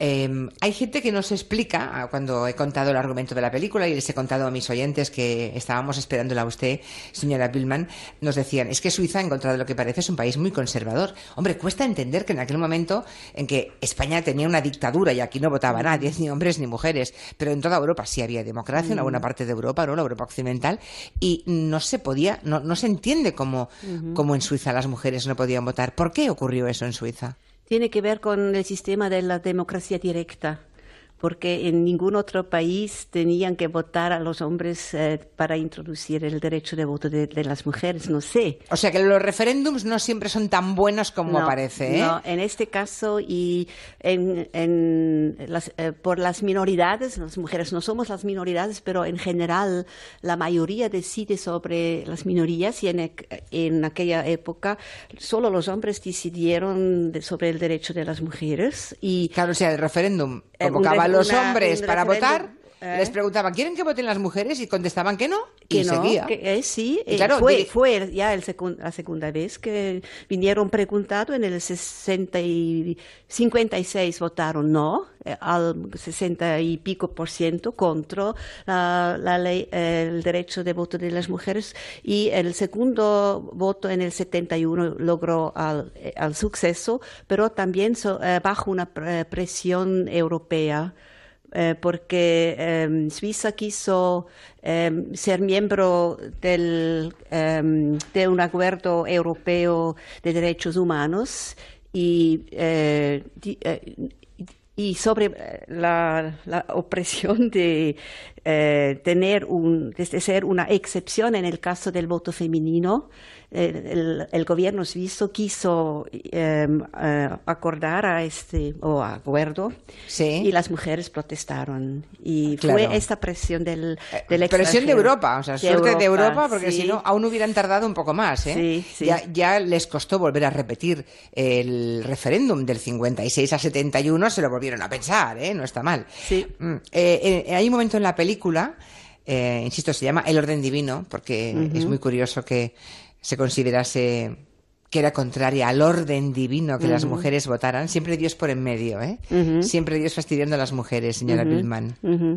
Bueno, el Dios eh, es, digamos, eh, el- el- no, no Dios como tal, sino eh, el instrumento que crean los hombres a través de la religión para oprimir a las mujeres. Sí, fue eh, en, aqu- en aquella época la Iglesia Católica tenía una influencia enorme que hoy día no, no tiene y por eso para los hombres era claro, era porque era eh, el orden divino, porque Claro, iglesia- la ley natural también Sí, se la ley natural que era normal que las mujeres no, No, tienen sí. nada que decir y que los hombres eran el- los jefes de la familia y todo eso bajo la, la impresión de la Iglesia, pero ya por suerte es tiempo pasado. Tenía usted muy pocos años entonces, ¿no? Era una, una jovencita que tuvo que arremangarse y pelear por eso um, Sí, con muchas sí, otras sí, compatriotas, sí, supongo. Sí, sí, sí, sí. Eh, hay un momento en la película que dice que, como excusa, digamos, alguien dice, bueno, tampoco se pongan así las mujeres, que los extranjeros tampoco pueden votar, ¿no? O sea que las Ujú. mujeres extranjeras en su propia casa sería un poco la conclusión, ¿no? Sí, Ahí está. Rocío Santos. Quédate con lo mejor. Una de las cosas terribles que han sucedido esta semana en nuestro país ha sido el accidente pirotécnico en el que murieron dos personas en Tui, en Pontevedra. Nosotros hemos querido hablar con Eva González, que es la dueña de un bar que se ha visto afectado por este desastre. En la sede oficial de la empresa, que no es ninguno de estos tres locales, esto hay que matizarlo, había un expediente urbanístico que se gestionaba desde hacía tres años en el ayuntamiento. Pero el alcalde eh, de Tui, Carlos Vázquez Padín, dice que en el ayuntamiento no tenían constancia alguna de que hubiera esa actividad ilegal en estos tres locales. En absoluto. Es decir, no teníamos ningún tipo de constancia eh, de la existencia de ningún almacén de los tres ilícitos que, que parece hasta el momento que había, ¿no? El que explotó el miércoles y los dos que han aparecido ayer y anteayer. Sobre los vecinos afectados, alrededor del edificio que voló por los aires, 30 viviendas literalmente han desaparecido, han quedado arrasadas. En total, unas 200 podrían quedar inutilizadas porque se han visto afectadas la construcción de esas, eh, la estructura de esos edificios. El alcalde nos cuenta cuál es ahora la prioridad. Nosotros lo que estamos ahora es centrados en, en reubicar a las familias que están en, en motel, eh, que se ofreció sol- solidariamente a acoger los primeros días. Y estamos eh, haciendo ese trabajo de encaje entre familias y viviendas, que no es fácil porque eh, varía el tamaño de las familias, eh, lógicamente las familias quieren que sus hijos estén cerca del colegio habitual, se han quedado sin coche y, y además tenemos el problema añadido de que hay un problema de, de gran escasez de oferta de vivienda en alquiler en el, en el municipio. A mí me cuesta mucho creer. Bueno, voy a preguntárselo a Eva González, que es una de las vecinas afectadas, a ver qué me dice. Eva, buenas tardes. Buenas tardes. Tú tienes un bar en la zona, está a 150 metros solamente de ese almacén de pirotécnica y ilegal, insistimos, y creo que tus suegros viven justo encima del bar, así que estáis mm, toda la familia, tanto la tuya como la de tu marido, digamos, afectados, ¿no? ¿Cómo tenéis el edificio ahora mismo? Eh, cerrado, eh, tapiado y ahora pues nos encontramos de que gracias a que tenemos seguro que sí que nos cubre, Menos mal. pero pero que tenemos vecinos que quedaron sin nada y es que humanidad hay. Eh, los vecinos de Guillarey no pueden dar más. Eh, la Casa Cultural de Guillarey, eh, bueno, la- las caras de ayer de los dueños era desastrosa, no podían más. Eh, estaban dándole de comer eh, gratuitamente a todos los vecinos que se acercaron allí para ver, para arreglar los papeles, porque ahora el problema es las aseguradoras. eh, por ejemplo, nosotros eh, teníamos el coche en el taller, ¿no? Sí. Eh, ahora, entonces nos encontramos con el problema que nos quedamos sin coche, el taller, el seguro del taller no se hace cargo porque no es problema del taller, pero ¿a quién le reclamamos? Ahora tenemos que nosotros denunciar al, a Paco, al Francisco, y sabiendo que la denuncia solo te vale para nosotros justificar de que teníamos allí el coche, porque nos encontramos Sí, porque en el taller, creo que todos los coches que estaban en ese taller al lado de la pirotecnia, todos han sido, han quedado combustionados, ¿no? No hay, na- no hay Claro, ni claro, resto. no valen para nada, pero el seguro del coche se te echa fuera porque estaba en un taller. Ya. Los del taller se echan fuera porque es problema de la pirotécnica. La pirotécnica, como es ilegal, no tiene, no tiene seguro, no tiene nada. Pues la administración, pues la Junta tendrá que arrimar el hombre, ¿no? La Junta no puede dejar a ciudadanos que no tienen ninguna culpa en, en- en esa barbaridad que tenía acumulada ahí ese señor, el señor González Lameiro, y hacerse cargo de esas familias y de lo que supone. De momento, ¿qué os han ofrecido? Mm, eh, puxeron un abogado aquí en Paramos, en, en la Casa Cultural de Paramos, nos pusieron un abogado y están haciendo una plataforma para todos los perjudicados para buscar solución. Pero claro, esto no es ni para hoy ni para mañana. Yo no sé el ayuntamiento hasta qué punto tiene culpa o no tiene culpa. Ellos se lavan las manos y dicen que no sabían nada, pero si le estaban cerrando una pirotécnica, tendrían que, eh, que ser, eh, tendrían, eh, la obligación de ellos es saber dónde tenían ese material, ¿no? Si tienen eh, desde enero encima de la mesa una orden de registro, me imagino que la culpa ahora mismo será del ayuntamiento que, que no hizo ese registro en su día. Desde el ayuntamiento lo que nos decía el alcalde es que ese expediente estaba pesaba sobre la sede social de esa empresa, que no era ninguno de los tres locales, eh, el de la explosión ni los dos que se han encontrado este fin de semana. Eso es lo que decían ellos. El ayuntamiento se lava las manos y Ya, resulta ya. Que, que la culpa es de los vecinos que no denunciamos, ¿no? Por cierto, por cierto, ahí va yo. Quería preguntarte, Eva. Eh, todos los vecinos de la zona, ¿de verdad que nadie tenía ni la más remota idea de lo que estaba acumulando ahí el señor González de Lameiro? Es que no me lo puedo creer. No, eh, todos los vecinos sabíamos que aquí hacía pruebas de, fuegos, y, y- pero eh, a nadie se le pasó, ni a su propio sobrino que vivía en su casa, se le pasó que, que tuviese semejante arsenal. El problema que tenemos aquí es que eh, le estaban cerrando una pirotécnica y, y las, eh, las altas autoridades o quien sea responsable no tenía medida de dónde, de dónde eh, tenía ese, ese material guardado, porque está claro que si le están cerrando uno, para algún lado tendría que mover el material este señor. Bueno, pues la- yo creo que la culpa es de no, no investigar eh, dónde estaba ese material, ¿no? Ahora, después de esa humanidad demostrada por Guardia Civil y vecinos, lo que importa es la responsabilidad que alguien debe asumir, ¿no? Por no haber hecho su trabajo. Gracias, Eva, y mucha suerte. Gracias. En Onda Cero, quédate con lo mejor. Rocío Santos. No queremos despedirnos con un sabor amargo en la boca, así que nos vamos a ir con el Somos Humanos, con los gazapos de Julia en la Onda, con los de esta semana, no con los de la semana pasada, que no sé por qué me los he saltado. No lo sé, no tengo explicación, así que como no me gusta saltármelos porque es una cosa que me divierte un montón y creo que a vosotros también, los vamos a recuperar aunque estén un poquito pasados de moda. Espero que hayáis disfrutado tanto como nosotros del programa. Ya sabéis que podéis volver a escuchar todo esto y mucho más en ondacero.es, en las aplicaciones para el móvil y la tablet. Que tengáis una semana estupenda, que nos volvemos a encontrar la madrugada del viernes al sábado a las 4 3 en Canarias. Sed muy felices. Adiós. Aquel- aquella ópera inacabada de Borodín. Los expertos en ópera sabrán, estoy hablando del príncipe Igor.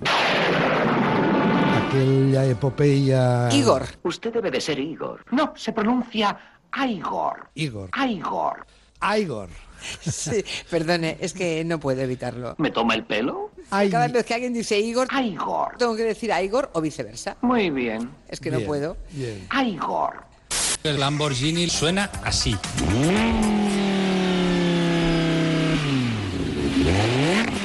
Pero esto no es alguien con la boca. Pero mujer. ¿Qué dices? Pero esto es lo mejor, yo mira. Escuchadme. Os prestaré toda mi atención. Mira, mira, mira. Menudo búa. ¡Ay, la Julia! Mira la Juli, mira la Juli. Qué surrealista, Julia. Eh, tía. Me cago en la madre que me parió. Un aplauso. Un aplauso. Yo molo. Sí, hija, sí. Le damos un aplauso y le dejamos que se vaya. ¡Basta! Pero esto es lo mejor. Ya está, se acabó la fiesta. Que pase usted buena semana, señor Valdano. Adiós. Hasta el lunes, adiós. Noticias en Onda Cero, que son las 5, 6... Digo... ¿Qué dices tú? Noticias en Onda Cero, que son las 5, 6... Digo, 6, madre mía. Yo creo que tiene usted una empanada mental para entendernos muy importante. Las 5. 4 en Canarias. No marques las horas. ¿Vosotros sois propineros o no sois? Depende. ¿De qué depende? De según cómo se mire, todo depende.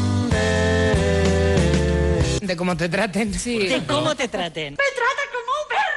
Son las 4 y 35 minutos, una hora menos en Canarias. Una hora menos en Canarias. Juraría que este momento ya lo he vivido. Eh, son las tres y media, una menos en Canarias. Lo Algún día les contaré lo que me costó a mí, lo que me costó a mí mm, traerle aquí a la radio. No quería hacer radio, Caprile. No, no. No, yo qué voy a hacer en un medio de comunicación. Eh... Me decía, yo Julia solamente sé de costura. Ay, Julia. Yo en mi taller y tal. Lo repito otra vez. Yo Julia solamente sé de costura. Que nos va a cantar las 40. Y mm, no había manera de traerle a la radio. Sintoniza, sintoniza. El programa de Julia. Que están hablando de ti. Al final le convencí. Le haré una oferta que no rechazará. Bueno, le convencí hace 10 años, ¿eh? Una pasada. 10 años lleva con, Pues sí. eh, con nosotros Lorenzo Caprile. Si me permites. Cállate. Pero bueno, alcalde. Es el vecino el que elige al alcalde ¿De quién fue la idea de echarse a cantar de esta forma? y es el alcalde Me gusta cantar. Bueno, pues eh, activa, ¿no? Ya. Eh, sobre todo... Alcalde, no sé dónde está, Pues no lo sé tampoco. pero el- sonido es endemoníaco, ¿eh? ¿Cómo ha dicho usted? Endemoniado. Ah, vale, vale, vale. Hay Vamos. algo de viento. ¡Corre hacia la luz! Esto es una mierda. Así, oye, es mejor así. Mucho mejor, sí. Ahora sí. Un atracador huye del local que atracaba cuando tres amigos imitan el sonido de las sirenas de la policía. Hombre, todo el mundo tiene un amigo que imita las sirenas de la policía. Bueno, es así. Sí, en efecto. Así es. Escuche. Marina. Marina, Marina. Hombre, todo el mundo tiene un amigo que imita las sirenas. Marina. ¿Cómo vamos con sirenas? eh? Sirenas fatal. Yo Fatal. sí, las del mar, bien. Así me gustan a mí los hombres. Como este. Estamos para adelante. Quede claro que Monegal no estaba a favor de esta canción, sino de la chipriota, porque le parecía muy Bueno, Beyoncé. No, pero a ver, una, No, hay que leer entre Beyoncé. líneas. Hay que leer entre líneas. Por Todos eso. sabemos lo que miraba Monegal Tetas, culo y chichi. con la de Cipre. ¿Cómo, cómo no, no? Con la de Cipre. Habla bien, que no te entiendo. Con la de Cipre. Oye, cálmate, niño. en Con la de. Chipre. Ah, ah, vale. El Festival de Eurovisión es una gaseosa que se han montado Ah, bueno. una especie de show business Conchi, where is? Where is? Where is? Me cago en la madre que me parió. Where is de bocata? show business. Me estoy poniendo las pilas con el inglés. Ole, tócate los huevos. Oiga, ¿Qué pasa? a Alfred ¿Qué pasa, hijo mío? le pusieron ¿Qué? le pusieron una, una chaqueta americana que parecía sacada del, del, ¿Dónde? Del Museo del Traje, del Currito Candelas. ¿Qué desayuna usted, hombre de Dios? A ella le pusieron una cortina, señora Otero. ¿Qué le pasa? Se ha vuelto loco. Les vistieron de Museo del Traje ¿A dónde vas con el traje ese? cuando son dos chavales de 20 años. Escogí un mal día para dejarlos tranquilizantes. Ella tiene 19 y el 20. ¡Ay, qué bonito! ¿Cómo salió Sobral? A mi coño, yo qué sé. ¿Cómo salió? Esto se lo has dicho tú. Con una, con una chaquetilla que llevaba de trapillo que parecía que había comprado en Humana. Tienes que cambiar la medicación. Vete al médico y le dices lo mismo que a nosotros. Ese dúo que se llaman Madame Monsieur Es que lo dice en francés. Sí. está cantando una canción que se llama Merci ¿Habla usted francés? y dice Je suis né A los enfants de la patrie. ce matin. Así es, s'il vous plaît. Je m'appelle Merci. No, no, no, no, no. Me llamo Merci. No, no, no, no, no, eso no puede ser, hombre, no puede ser. Me llamo McCain. No, no, no, no, no, no, no. Me llamo Trump. Señor Donald Trump. No, no, no, no, no, no. me llamo Au milieu de la mer. Ay, mi madre. En mi en medio del mar. Voy a desmayarme. Merci. Gracias. Mire, la que ganó, la de Israel,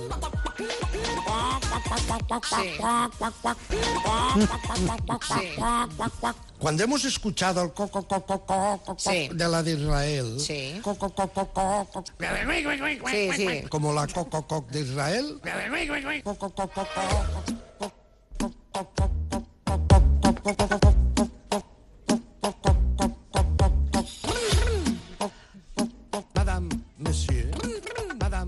Monsieur.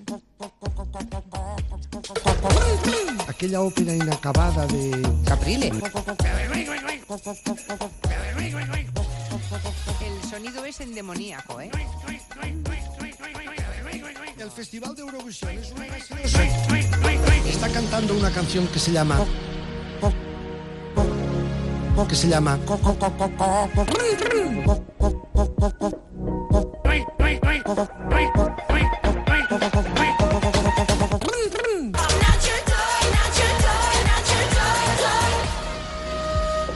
¿Y qué somos? esos monitos japoneses que levantan la mano. No, hija, no. ¿Qué somos? Sus escrofa. ¿Cómo? Sus escrofa. ¿Y qué somos? Sus escrofa, ya lo veo venir. No, hombre. ¿Qué somos? El conejo de Puigdemont. Eso es verdad. Ay, Quédate con lo mejor, con Rocío Santos.